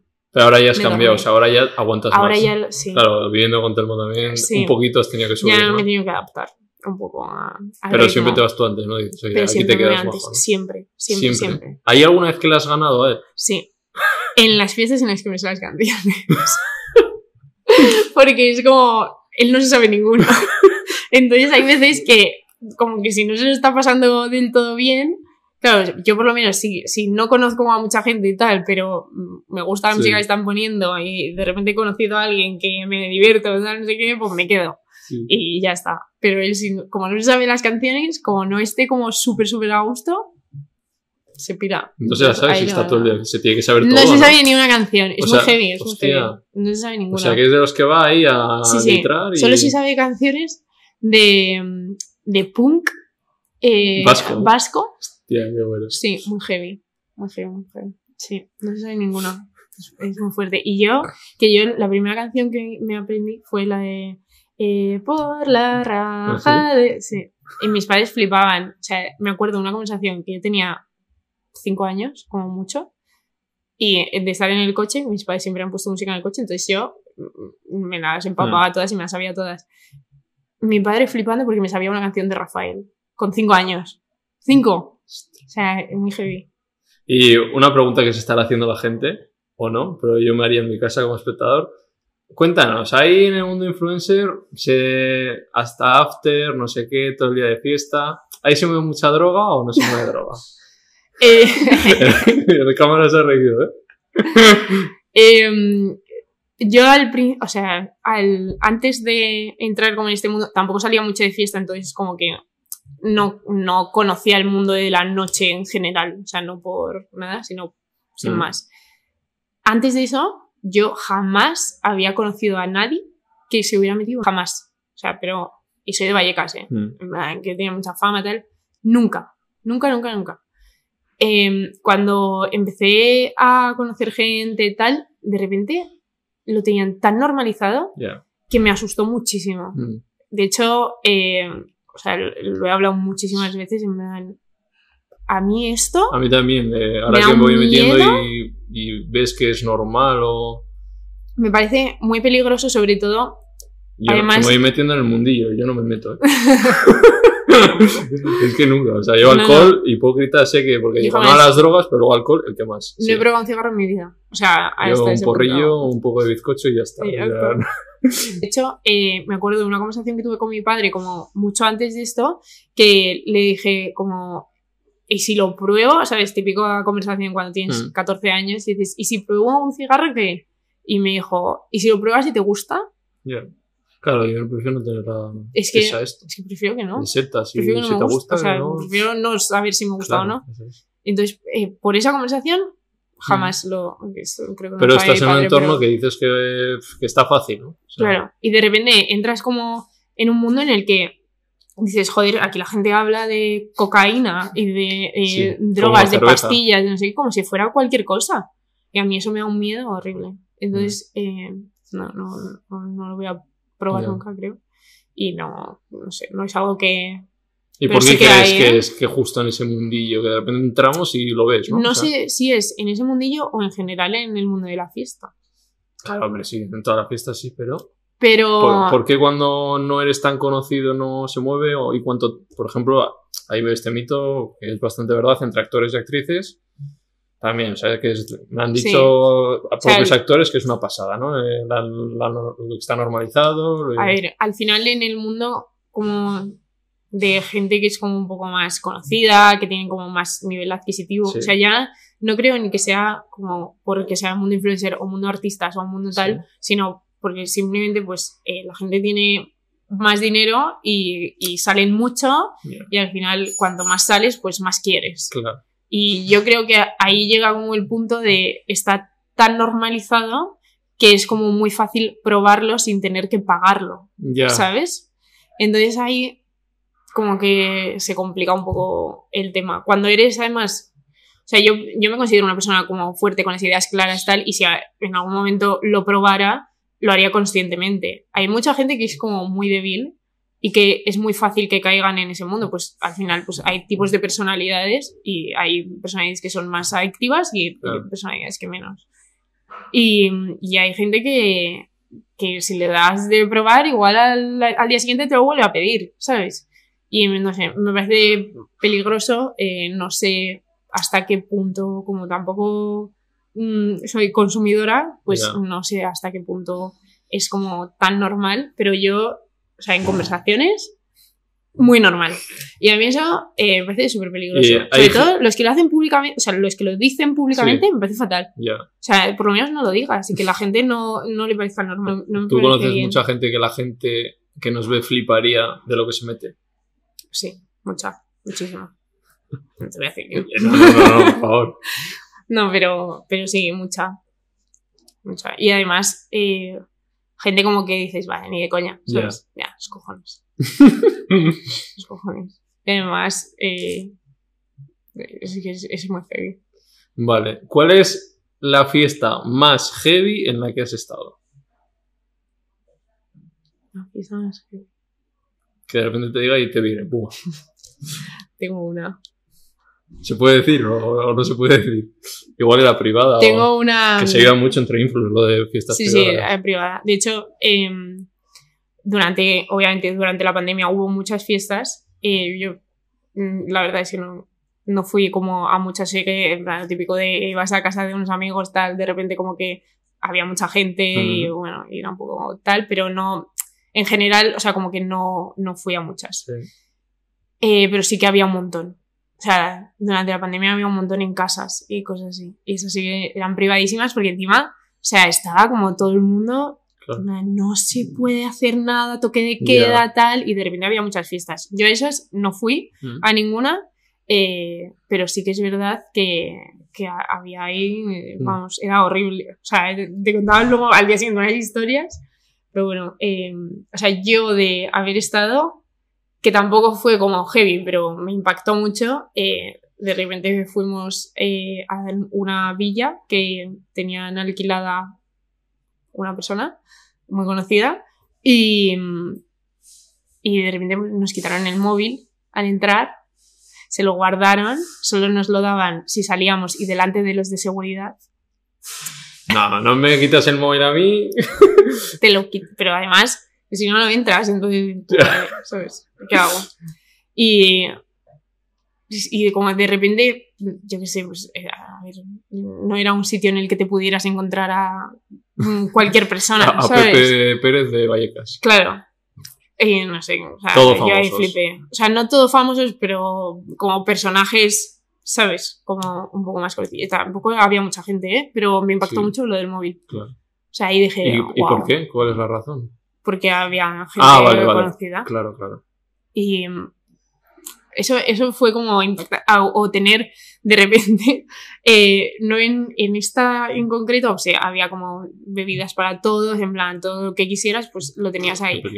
Pero en, en otras fiestas, de repente en fiestas de, eh, de gamers y cosas así, de repente apareces en esas casas que tienen un stand de la marca X que ha puesto no sé qué, otro- ¿sabes? Y es como una fiesta privada, en plan, que Wow. no hay como un Ya, patrocinador. ni nada. eso pierden pasta ahí, ¿no? Y, y de repente está como todo ahí, porque igual lo tienen como de otra acción que han hecho Sí. antes o tal, y de repente hay todo, o de repente llega McDonald's y, y te ha puesto una mesa entera Ya. de Ya he hamburguesas. visto tema alguna, de alguna vez esto, ¿no? De todo hamburguesas. De... Eso me parece flipante. Hostia, para que alguien se, alquile una villa y tal. claro, pero que eso es gente, ¿eh? Gente muchos dineros. Sí. Qué ganas, ¿no? También de gastarte la pasta ahí en eso. Es, es que le sobra. es, que, es que justo plan, es como gente muy conocida. Sí, Entonces, eh, cuando hay gente muy conocida, eh, tiene mucho dinero. Mm. Y entonces, pues, se lo gastan en eso. ¿Y alguna que no te haya gustado nada donde hayas estado? Te puedo contar una situación. Más, más que fiesta, igual evento. Mm. Em, de repente, hay momentos en los que se juntan como... O sea, en, en este mundo em, hay muchos eventos y hay mucha gente que no se lleva bien entre ellos, pues porque han tenido movidas, por lo que sea. De repente, eh, X personas que no se soportan, verlas juntas y como si no pasara nada, Te eso... da, te da a ti, eso- a mí me daría también. Sí, eso me revienta. Y es como, Pero hablando No entre ellas, entre esas personas. Sí, como muy. de una forma muy falsa. No, no suele pasar, Ya. ¿eh? O sea, siempre. Cuando hablo de este tema, siempre lo digo. plan, Bueno, un No saludo hay- cordial, ¿no? Eh, sí. claro, o sea, una cosa es un saludo cordial y Sí. otra cosa es que hay gente como.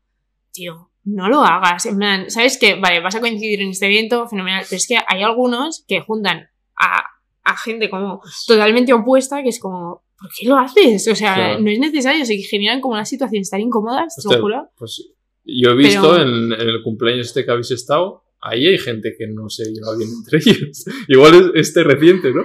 Eh, sí, pero este no era un, o sea, no era un evento, al final es gente en común Claro, pero de la si lo- persona del que era cumpleaños. Dulceida, ¿no? O Sí. sea, ella también no ha mirado en plan... sí, pero al final, ¿qué haces? ¿Dejas de invitar a uno o a otro? Ya, o No bueno, le dices, oye, que va a venir este, no te invito Sí, por esto, bueno. ¿no? Sí, avisaron, ¿eh? Sí. Sí. Y- pero, ¿qué haces? Si ¿Intentas final- no, pero no, juntarte o cómo hacéis? O sea, A ver, normalmente mm, son, o sea, nunca te vas a juntar como en una habitación pequeña porque entonces a eso sí que no vas, igual, Sí. ¿sabes? Es como, bueno, o yo qué sé, igual que cuando tú te enfadas con un amigo o has tenido Mm. una discusión fuerte y tal, pero al final tienes amigos en común, pues no vas a dejar de ir al cumpleaños de tu colega porque esté el otro, ¿sabes? Es como feo, ¿no? Le haces el feo a tu amigo con Sí. el que te llevas bien porque ha invitado a su otro amigo con el Mm. que has tenido la movida. Pues no. Entonces ahí lo que intentas simplemente es, pues, no estar. Mm. O sea, ¿y tú has visto discusiones de la peña ahí? mm, no como tal. O sea, sí que, sí que viví una eh, muy cercana, pero porque la gente, o sea, no sabe separar. O sea, una cosa es em, el trabajo y otra cosa es la vida personal. Entonces, si tú tienes un problema en la vida personal, no te puede afectar al trabajo. Y nosotros muchas veces a los eventos vamos por trabajo. Entonces, em, que te venga Pepito y por un problema personal eh, te joda el evento entero o delante de mm, X persona de X marca eh, empiece a gritarte o tal, sí, sí, lo hemos vivido Sí. una vez, por suerte, y nunca más. Pero. ¿Hacia vosotros o hacia otras personas? Bueno, hacia sin más. Sí. Sí, Y, y claro, eso está feo. sí. No, lo personal nunca te puede afectar. O sea, que- creo que la gente como que tiene un poco difuminado el, los límites Claro, del como es un trabajo que está también tan unido. Claro. Pero, Pero yo sí, qué sé. pero el respeto lo tienes que tener igual, ¿sabes? sí. O sea, yo, por ejemplo, lo que te he dicho antes, yo soy una persona muy transparente, entonces a mí se me nota. Sí. Si en algún momento me viene alguien con quien he tenido un problema, si no estoy a gusto, me voy a ir, ¿sabes? Y la gente no lo hace eso, y se quedan y buscan el conflicto, y es como, ¿por qué? O sea, porque si sabes que va a ir X persona y no tienes necesidad de ir a este evento, ¿para qué vas? O sea, si mm, a lo mejor ni siquiera te han invitado y simplemente por hacer como, no, es que eh, estoy aquí porque tal, eh, vas. No. O sea, evita el conflicto, ¿no? No sé, es que, Bueno. es que la gente como que le gusta la jarana. Y luego hay mucho postureo en nuestro mundo. Creo que va un poco con la personalidad de cada uno. O sea, tú lo has vivido, lo has visto, Yo he- lo conoces. he vivido situaciones en las que sí, en general no. Em, creo que se entiende mal como la se, como que se difumina un poco entre la cordialidad y el postureo. Al final, tú puedes ser cordial, estar como en un ambiente pues que no, es- no es tu favorito, pero Mm. bueno, pues tienes que estar ahí o, o mantienes un poco como la compostura. Y luego está el postureo de... Hay gente que... O sea, es un poco es raro porque no es lo normal y no, no quiero que se entienda como que es lo normal. pero, perdón. Pero hay gente que fuerza situaciones para que queden bien en un story, ¿sabes? Es como, O hay Mm. gente que quiere sacarse stories con alguien y fuerza situaciones también. sí, también. Y eso está fatal. Ya, eso no- sea, es como un esto no dicho, ¿no? De, O sea, si lo dices, sí, eh, al principio eh, Telmo era como, eh, mencióname, tal, venga, súbeme un stories, Laura Escanes. Pero bueno, pero se lo estás diciendo, ¿sabes? claro, claro. No es posterior. No, es que, o sea, te estoy hablando igual de eh, una situación en un momento completamente normal y que una persona ponga el móvil aquí, se ponga como a grabar, como bailando, como si estuviera en una fiesta, y de repente diga, ya está. Y es como, ¿qué haces? Es ridículo, ¿no? O sea, ya no es ni postureo ni. Es que es ridículo. Man, Si lo hiciera tu prima la de Cuenca, también te Esa no cumple con lo de ridículo. naturalidad. Claro. Entonces, eh, hay, hay ciertos límites. Obviamente, siempre quieres como que salga la parte Claro, más sí, guay sí. y tal. Obviamente, no es, no es postureo, es simplemente, Sí. pues, a todo el mundo nos gusta como pues salir bien a la foto. O que se vea que nos lo estamos pasando bien. O Claro. lo que sea, obviamente, pero si te lo estás pasando bien de verdad, Mm. no mientas, ¿sabes? Es como, no, estoy estoy súper bien aquí, súper a gusto, me encanta este hotel. Y ahí luego a tu amiga le dices, me da mierda, hemos comido fatal, ¿sabes? No, no, no se puede hacer eso. Mm. Entonces, hay gente que lo hace, no, no todo el mundo por suerte, y, y creo que son como personas muy concretas y un perfil muy concreto. Pero, tío, hay gente que se pasa un huevo con eso, que yo flipo. Digo, es que a mí no me saldría. O sea, si yo estoy súper aburrida, no me voy a poner a hacer como si me estuviera pasando fenomenal, porque es que no me sale. O sea, me siento ridícula. No sé. Sí. Y luego, en general, más postureo de eventos o gente que ya sabes que.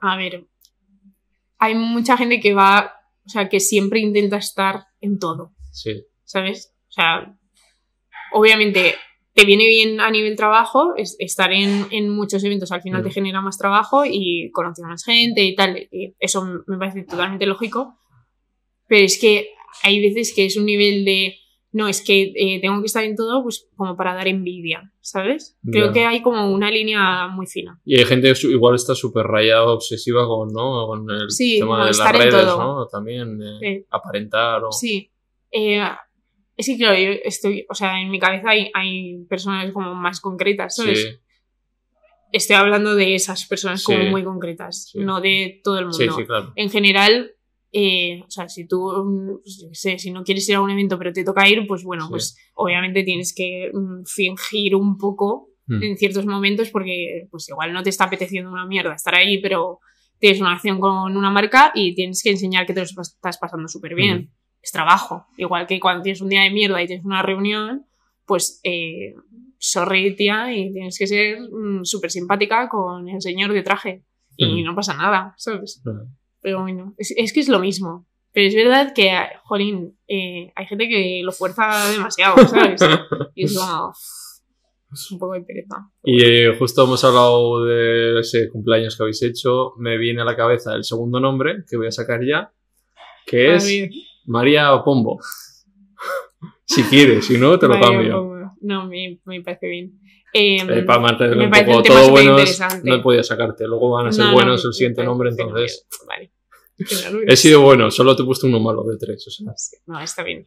Eh, no, no me parece malo tampoco. O sea, eh, yo soy una persona como que me gusta mucho escuchar al resto de gente y, y conocerles a pesar de. Entonces, eh, sí que es verdad que nunca, creo que jamás podría ser amiga de alguien con eh, como con unos pensamientos como los que puede tener María Pombo a nivel Sí, ideológico. ideológico. Eh, pero sí que me puedo llevar bien con ella. Sí. Y, y no, de hecho he trabajado con ella alguna vez y súper bien, es muy simpática, o sea, no, no tengo nada en su contra más allá de que pensemos diferente en ciertos, en ciertos aspectos. O sea, no, no soy tan radical. Sí. En ¿Sabes?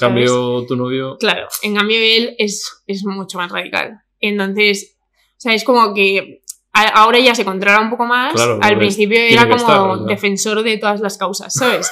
Y es como, es que hay veces que no hace falta, también un poco por lo que hablábamos antes de, jolín, hay gente con la que no te llevas bien, pero tienes que mantener un trato porque coincides en sitios y no, no puedes mm, generar una gresca en cualquier momento. Entonces, no sé. O sea, O sea, y en la mí fiesta, por ejemplo, que estuvisteis, a él le da igual, ni nos cruzamos. ni os cruzasteis. Claro, es que No. yo vi, pum, pum, de- de- os vi, a luego a ella tal, y Claro. digo, hostia, Ah, ah, bueno, si nos cruzamos, obviamente estamos en la misma sala, pero Sí. no. no, No, sé, interactúas. no.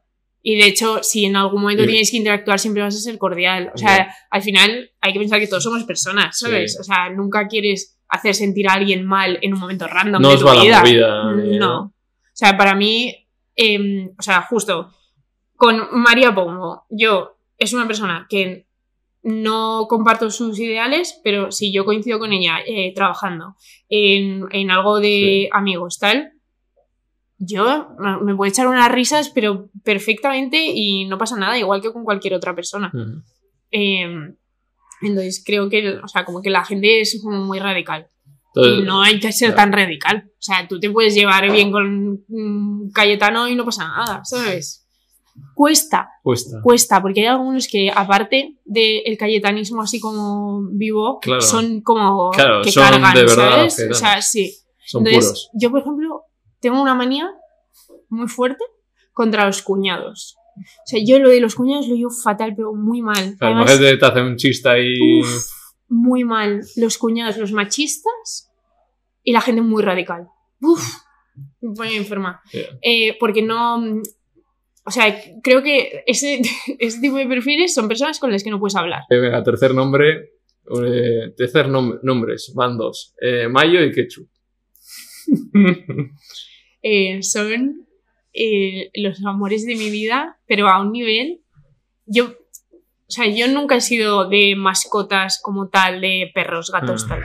Mm. O sea, he tenido un hámster, un conejo, tal, pero no, no les había cogido como ese cariño. También era. O sea, lo estuve Sí. cuando era más pequeña, entonces, pues no tienes la responsabilidad.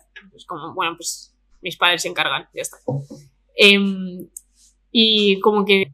em, entonces, llegó un punto que con todo el tema del COVID, el teletrabajo sobre todo, a mí, o sea, yo soy una persona que dentro de que no me gusta excesivamente estar con, con mucha gente, eh, a la hora de mi día a día, sí que trabajar, por ejemplo, yo si estoy sola, me aburro pero muchísimo.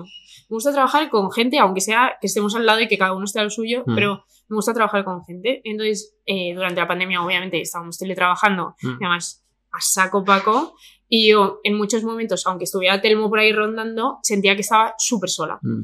Porque, y estaba hablando con mis compañeras todo el rato, o sea, porque Mm. hablábamos 24-7. Pero sentía como que me, que me faltaba algo. Mm. Y unos amigos, eh, Benji y Laura, eh, adoptaron un gato. Eh, de repente, pues, yo qué sé, eh, otros mm, también, otros tal. Como que la gente nos empezó un poco a convencer Mm. de, jolín, es muy guay, tal, te da mucha compañía. Y yo dije, ¿por qué no? O sea, al final, pues mm, somos unas personas privilegiadas dentro Mm. de lo que cabe, no nos supone un problema. Si al gato le pasa algo, mm, vamos a dedicarle Mm. eh, tiempo, dinero, esfuerzo, lo que haga falta para que el gato esté bien. Entonces, me parecía una responsabilidad asumible. Dentro de que no podría tener un perro, porque soy consciente de que no, no, no puedo, por el ritmo de vida, creo que creía que un gato sí. Y de repente llegaron dos bolas enanas, preciosas, y encima tuvimos una suerte increíble, porque era, es como lo típico de que la gente, yo qué sé, al final pues es- te fijas un poco en lo estético, aunque no Sí. quieras, es como, bueno, pues Sí. un gato mono pues te llama más que uno más feíto, ¿sabes? Y de repente tuvimos una suerte increíble porque hablamos con una protectora y, y nos los enseñaron y fue como, wow. O sea, son hermanitos. Son hermanos. Hostia, qué guay, entonces. Sí. Y, nada, y como que me empeñé un montón, me puse, me informé muchísimo, que creo que la gente no, no se informa cuando tiene un gato. Ya. Y eso me parece eh, el Pues mayor no lo error. entiendes o... Claro, o sea, asumes que un gato es como un perro Sí. y son, No, no, no son totalmente diferentes. Pero, eh, claro, yo lo primero que hice, y de hecho la protectora como que te obliga un poco, Mm. eh, te tienes que leer una guía y luego te hacen unas preguntas, Sí. como si fuera un examen. Sí. Y, y claro, te empiezan a preguntar, hay una pregunta trampa que no la diré. Eh, entonces, pues yo me informé muchísimo eh, de cómo tratarles, eh, cómo hacer que no arañaran, porque a mí eso me preocupaba un poco. O sea, no Claro, quería que mis gatos atacaran a la gente cuando vienen a casa. Entonces me informé un montón. Eh, creo que tenemos unos gatos increíbles, son buenísimos. eh, no han pasado tampoco por ningún tipo de maltrato ni nada. Mm. Vivieron bien desde el inicio, entonces es más fácil Mm. también. Em, pero creo que ha ayudado mucho el informarme muchísimo de qué es lo que tengo que hacer para que mi gato sea un gato feliz y, y no sea un gato que ataque o que eh, sea un demonio, que los hay. Sí, sí, sí. Pero los hay porque la gente no lo sabe tratar. ¿Y cómo va la mudanza? Vale. Claro, no es una mudanza, obvio, te vas de alquiler a otro, no, no. No. ¿Estáis construyendo o...? Estamos, eh, compramos un piso en abril, empezaron la obra a finales de junio. Parece eso de aquí no hay quien viva. ¿Tú has visto la serie? De, Sí. de ¿Cuándo? Que, que no acaba, Juan, que no acaba la no obra. acaba, y que no acaba, te lo juro. Em, empezamos a finales de junio, nos dijeron que nos la darían a finales de agosto. Un poco, a ver, se Sí, pasaron un poco sí. ahí porque en dos meses íbamos a tirarla entera. Em, luego nos dijeron el 20 de septiembre, estamos a 25 de octubre. Que es Higinio el que se está haciendo la obra. Póngase. Y, y nada, ya se supone que en el día 10, el día 10, bendito, nos ponen en la cocina Vale. y ahí ya se supone que habrá acabado. Claro. Pero nos faltan mil faltan cosas. mil cosas, claro. Sí, no, no hagas una reforma nunca, jamás. Es esperante. Tienes que elegir hasta los grifos, eh, no sé, las juntas. El color de las juntas de las baldosas es súper importante. Sí, ¿no? De repente te das cuenta de que hay cosas Claro. muy importantes que tú jamás. Claro, te sale más pensado. barato construirlo a ti, pero luego es un curro del copón. Sí. O sea, y además te sale más barato relativamente. Claro, Porque quién. luego siempre hay cosas Ya. nuevas, ¿sabes? Entonces es un coñazo. Vale. ¿Quién tuvo la brillante idea de ponerle a los gatos? Pero se llaman así, ¿eh? No, no es coña. Mayo de mayonesa y ketchup. Sí, sí, son dos machos, entonces, claro, teníamos dudas. Porque como que el nombre de chico y chica era más fácil que dos nombres de chico. Y ellos ya tenían nombre porque ya les habían puesto el chip. Vale. Entonces eh, se llamaban Mayo y L. porque L, que es ketchup, que es el gris, eh, era muy amigo de otro que se llamaba M. Entonces eran Vale. como inseparables, nos separamos fatal, Sí. eh, muy mal. Pero entonces Mayo ya tenía ese nombre y nos gustaba mucho porque le pega muchísimo. O sea, tú le ves la cara y dices, es que se llama Mayo. O sea, es, Sí. es su nombre. Y entonces no se lo queríamos cambiar y dijimos, vamos a buscar como un nombre que pegue. Y claro, tú dices, Mayo Abril. No. Porque no, mm, o sea, tendría que ser una chica. Abril es nombre de Ya. chica. Entonces, Marzo. Mira, Marzo estaría mal. no Marzo estaría mal. habría estado bien, la verdad. Bueno, Pero bueno. No surgió. Y mucha guasa Y con los entonces nombres. dijimos, pues qué chum. Os, os mucho en plan. Sí, es que al final era eso. Pero sí que lo confunde mucho con mayonesa y parece una chica. Mm. Porque además tiene cara como Sí. femenina. Mm. Pero bueno, no pasa nada. Vale, pues ya dejamos tu familia, con hijos y todo. Eh, vale, yendo acabando ya, ¿qué dirías que es positivo o que ves tú o bueno de ser influencer? Para mí, lo mejor es que si tienes una causa que defender con argumentos y tal, me parece que tienes un abanico de posibilidades para transmitirlo de la forma que quieras. Yo creo que no tengo una causa porque no la he encontrado, pero sí que creo que difundo un poco como el buen rollo, ¿sabes? El intentar estar como a relativizar las cosas, que para mí, por ejemplo, es súper importante y siempre, nunca he tenido como alguien que me dijera tranqui, ¿sabes? Mm. Plan, que no todo es tan dramático. Entonces, también me parece importante la gente que hace eso. Mm. Eh, entonces, creo que tienes como un altavoz que te puede servir para muchas cosas, para lo que tú quieras. eh, ahí está la parte mala, porque hay mucha gente que lo usa para mal, pero eh, está fenomenal. Y ahora la parte mala, Sí. la parte mala para mí es el forzar situaciones todo el rato. O sea, yo muchos días tengo un día horrible, pero tienes que grabar mm, una story de una marca. Normalmente cuando te Sí, fuerzas suelen ser cosas sí. que por contrato tienes que Claro. hacer. Pero el tener que poner la cara todo el rato y que la gente exija que estés feliz cuando realmente no te apetece o no tal, y es tu trabajo y lo tienes que cuidar, me parece lo, lo peor. Vale, pues vamos con las tres últimas preguntas que hago todo el mundo. tenemos récord. Ah, no podemos. Eh, ¿Serie favorita? Serie favorita. Ay, espera, ¿eh? Espera, espera. eh a ver, serie favorita, Prison Break. ¡Oh! Me flipo. Y además me vi como las temporadas que nadie se vio. Ah, yo también, ¿eh? La, la última que sacaron también. Eso, mira, me, sí, es que Tengo un cuadro en la habitación de, Mm. de los dos. Yo nunca he sido como tan, hermanos. tan fan de series, ¿sabes? Sí. Pero eh, Prison Break, además me la vi, me la vi eh, hace, hace Sí. un montón. Me la, me la empecé a ver y no Es podía que parar. la primera temporada es brutal, o sea, cómo cojones salen de ahí, o sea. Vale, ¿y música favorita? Ah, aquí, venga, toda la discográfica de Warner, venga.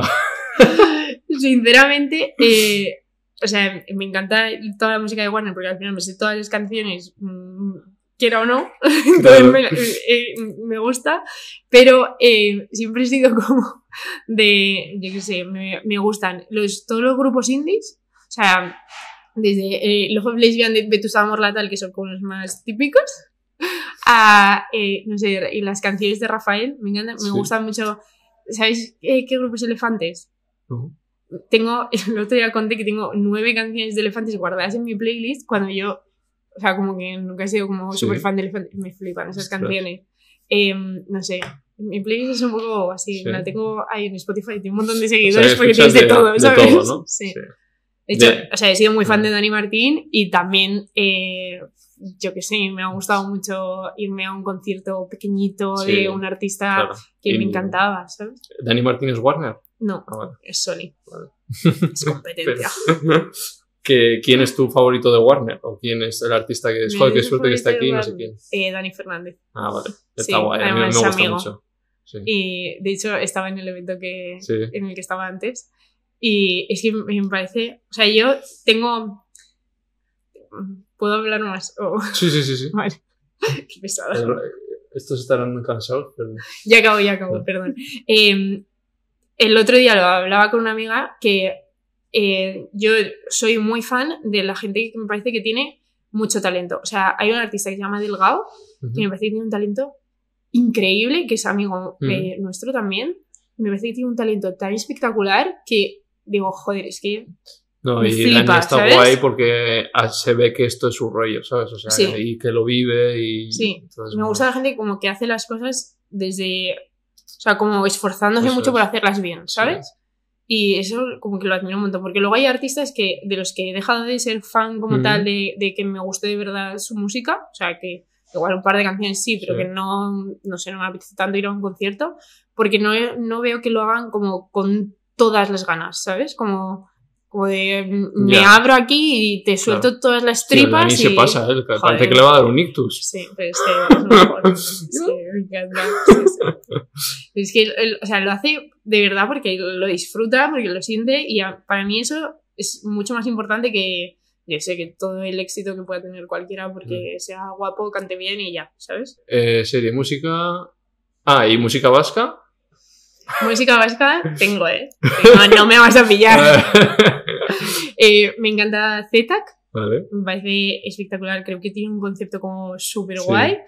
Eh, y me encanta Izaro. Ah, sí. Me flipa. De, hecho, tengo tatuado aquí por una canción suya. Sí, ¿eh? Hostia, Te, gusta mucho entonces. Me flipa. Eh, sí, porque esa canción tiene un mensaje como y muy bonito. Y igual te gusta Maren, ¿la conoces también? Sí, también. Ah. Sí, sí, sí. Y te ha llevado ya conciertos ahí de, yo qué sé, de Aristo, de Gatillazo, de... Le compré yo unas entradas para la Polla Records. Y al final no sé por qué no fuimos oh. a ese concierto, pero era el concierto del Withing. Wow, Habría sido la que han hecho el documental a partir de ahí, creo. Está guapísimo. Me ah. hubiera gustado ir, la verdad. ¿Qué te gusta? Al País Vasco al final le has cogido también cariño, ¿no? o sea, me flipa. Yo te veo ahí vestida de Nesca, o sea, que la gente que no esto es como en fiestas te, con el pañuelo y tal, de las chicas, o sea, chicas y chicos, cada uno tiene como un traje. Y ella ya se disfraza del traje de... Me flipa. O sea, y además es que me parece como tan bonito y como que hay un buen rollo y tal, como que la gente... Sí, pareces vasca. sí, sí, me, me, encanta. Al principio me costaba un poco porque todos los amigos de Telbo hablaban en euskera y yo era como... Ya, es que en Zumaya. No, no me entero de nada y luego como que aprendí algunas palabras y ya del contexto a veces saco cosas y digo, joder, ya bien, por fin. ¿Tú sabes algo en euskera? Por eso pensaba que te ibas a acordar es súper complicado. o sea, yo jamás hablaré euskera, pero es verdad que de contexto saco muchas cosas y eso ayuda mucho. O sea, al principio de eh, que te parece que te estén hablando en chino a empezar a entender algo es como, pero mal, porque es que eh, parecía que me estaban insultando todo el rato, ¿sabes? Y os veis, esto es mi futuro, pero ¿dónde? Claro, porque él tirará para allá, entiendo, y tú para aquí. O sea, ¿dónde os veis en un futuro? Yo creo que encontraremos un equilibrio. Sí, O sea, a mí, por ejemplo, para cuando quiera una vida tranquila, me encantaría vivir allí, porque me parece espectacular. Ahora mismo mi vida está aquí, la suya también. Sí, sí, total. o sea, no, no lo veo como algo a corto plazo. Claro. Pero para una jubilación ahí. Pero para una ¿eh? jubilación, bueno, o sea, flipas. Sí, sí. Sí, sí. Vale, segunda pregunta. Eh, veganismo, ¿qué te parece? ¿Cómo lo ves? Me parece que no soy vegana porque soy muy egoísta. Y, y eso me parece fatal. Mm, pero bueno, por lo menos lo asumes, ¿no? Sí. otra gente no. Eh, es la realidad. Eh, tengo muchos amigos veganos, tengo familiares veganos. Mm. Em, me parece que todos los veganos tienen toda la razón del mundo, pero que soy muy egoísta y no puedo mm. serlo. Pero es que o sea, obviamente el mundo se va a la mierda y, soy la primera que... ¿Y te lo has planteado alguna vez o...? Me he llegado a pensar el ser vegetariana, pero luego, o sea, como que lo pienso, me paro a analizar como las, mis comidas del día y digo, ¿cómo? O sea, ¿cómo hago esto? Y como que se me hace bola y no puedo. O sea, no, no mm. puedo, no. Poder, podría ser. Claro, y luego esa conciencia con los animales te habrá crecido gracias a, estos dos. O sea, y que yo me informo, he visto un montón de documentales, mm. pero me cuesta mucho. Y además es que, o sea, como me gusta mucho comer, también me gustan mucho cosas que no son veganas. Sí, sí. Y entonces al final, o sea, que obviamente también disfruto mucho de la comida vegana, lo que te decía antes, pero no, no me veo renunciando a, a, otras cosas de momento. Te dejaría, te regalaría mi libro, pero como ya ha sido un poco diferente, se me ha olvidado. no pasa nada. Y, pero bueno, yo Me confío- llegará en algún sí, momento. Si viene aquí el jefe, pues ya Seguro. le daré, bueno, un libro en común y así lo puedes Claro, compartir. sí. Y luego te- tenemos un montón así de, Sí, de ¿no? amigos Claro. y pone, "Tú eres muy rich. Claro, es como, rich. "Ala, ya está. Si lo dejamos, a. Mira, es verdad, me podría haber ahorrado un libro, o sea que también, sí. Y luego además de Basque, he pensado ahora, vosotros de Basque ya tenéis bastantes cosas, ¿no? O sea, Tenemos un montón, o sea que la verdad. mi inconsciente igual ahí ha dicho, no tienes que llevar nada. No hace falta. No, tenemos Os mola, montón. ya que no Me los... flipa. Ah. Sí, tenemos- además es como que la calidad es como Buah, muy se guay. nota, eh, que es y eso buena. yo lo valoro mogollón. Sí. Me, me, me da mucha rabia cuando salen marcas como que no hacen las cosas bien, tío. Sí. Man, y que esté cuidado, pues Mm. me parece guay. ¿Les has conocido tú a ellos? Bueno, Sí, sí, sí. Sí, les he conocido. Bueno, no sé si les he conocido en persona, pero sí, al final todo el rato me da la sensación de que conozco a todo el mundo, ¿sabes? sí. Porque o hablas o tal y, y siempre me da la sensación de que les conozco, pero. Vale, tercera, invita a alguien. Que imite a alguien. Invita, invita. Invite a alguien. Si quieres invitar a alguien, si se te da bien. no, no. Me voy a imitar yo. Fatal. Eh, mm, Puedo invitar a Telmo, ya está Venga, invitado. está. No, Sí, no está. invito, invito sí. a Telmo a que venga. Sí. Vaya entrevistón puede ser. ¿eh? Hombre, eso puede ser espectacular. A ver, yo, yo quiero que venga, pero con una condición, que luego tenemos que ir de fiesta. Venga, entonces lo tienes que hacer un viernes o un sábado, porque Claro. si no me les centras. Sí. ah, yo pienso, como Sí, pienso que sale de lunes a domingo, Qué va, qué va. O sea, un viernes. Claro, grabo a la mañana, pero bueno, puedo grabar un viernes a la mañana y luego quedamos ya. Claro. Pero. Os vais a comer, tal, ya Sí, ¿no? se puede hacer un tardeo. Sí, ¿no? también. Eso es también. Aupa ahí. Sí, sí, aupa, aupa, aupa. A ver quién gana. Tengo ya aquí una teoría que es que mi cámara tiene mucho saque y yo creo que va a estar ahí. No sé quién puede ganar, ¿eh? ¿Tú crees? Te- tenemos más grande que este, yo creo. Sí, ¿no? Sí, sí, sí, es, es ancho. Sí. es, es muy vasco. Vale, pues. Eso, lo último. Eh, mira a cámara, ¿por qué la gente se tiene que suscribir? Tú que eres influencer ahí, véndeme un poco. Ahí esa cámara. Eso es. Esto se ve en YouTube, cámara. ¿por qué la gente le tiene que dar ahí a la campanita, a suscribirse? Eh, suscríbete, dale a la campana. No. Eh, creo que la gente se tiene que suscribir porque son entrevistas muy interesantes. Yo me he visto algunas y, y creo que la gente aquí se siente como muy tranquila. Yo me he sentido muy tranquila y, y creo que así salen como cosas más reales y, y mucho más interesantes que cuando estás así como en tensión. Así que suscribiros. Has estado a gusto entonces, ¿no? Sí, me Sí. gusta. Muy bien. vale. Tenía miedo, pero bien. Es que todo el mundo viene conmigo. Y luego me, me da rabia por eso, pero luego todo el mundo sale como, joder.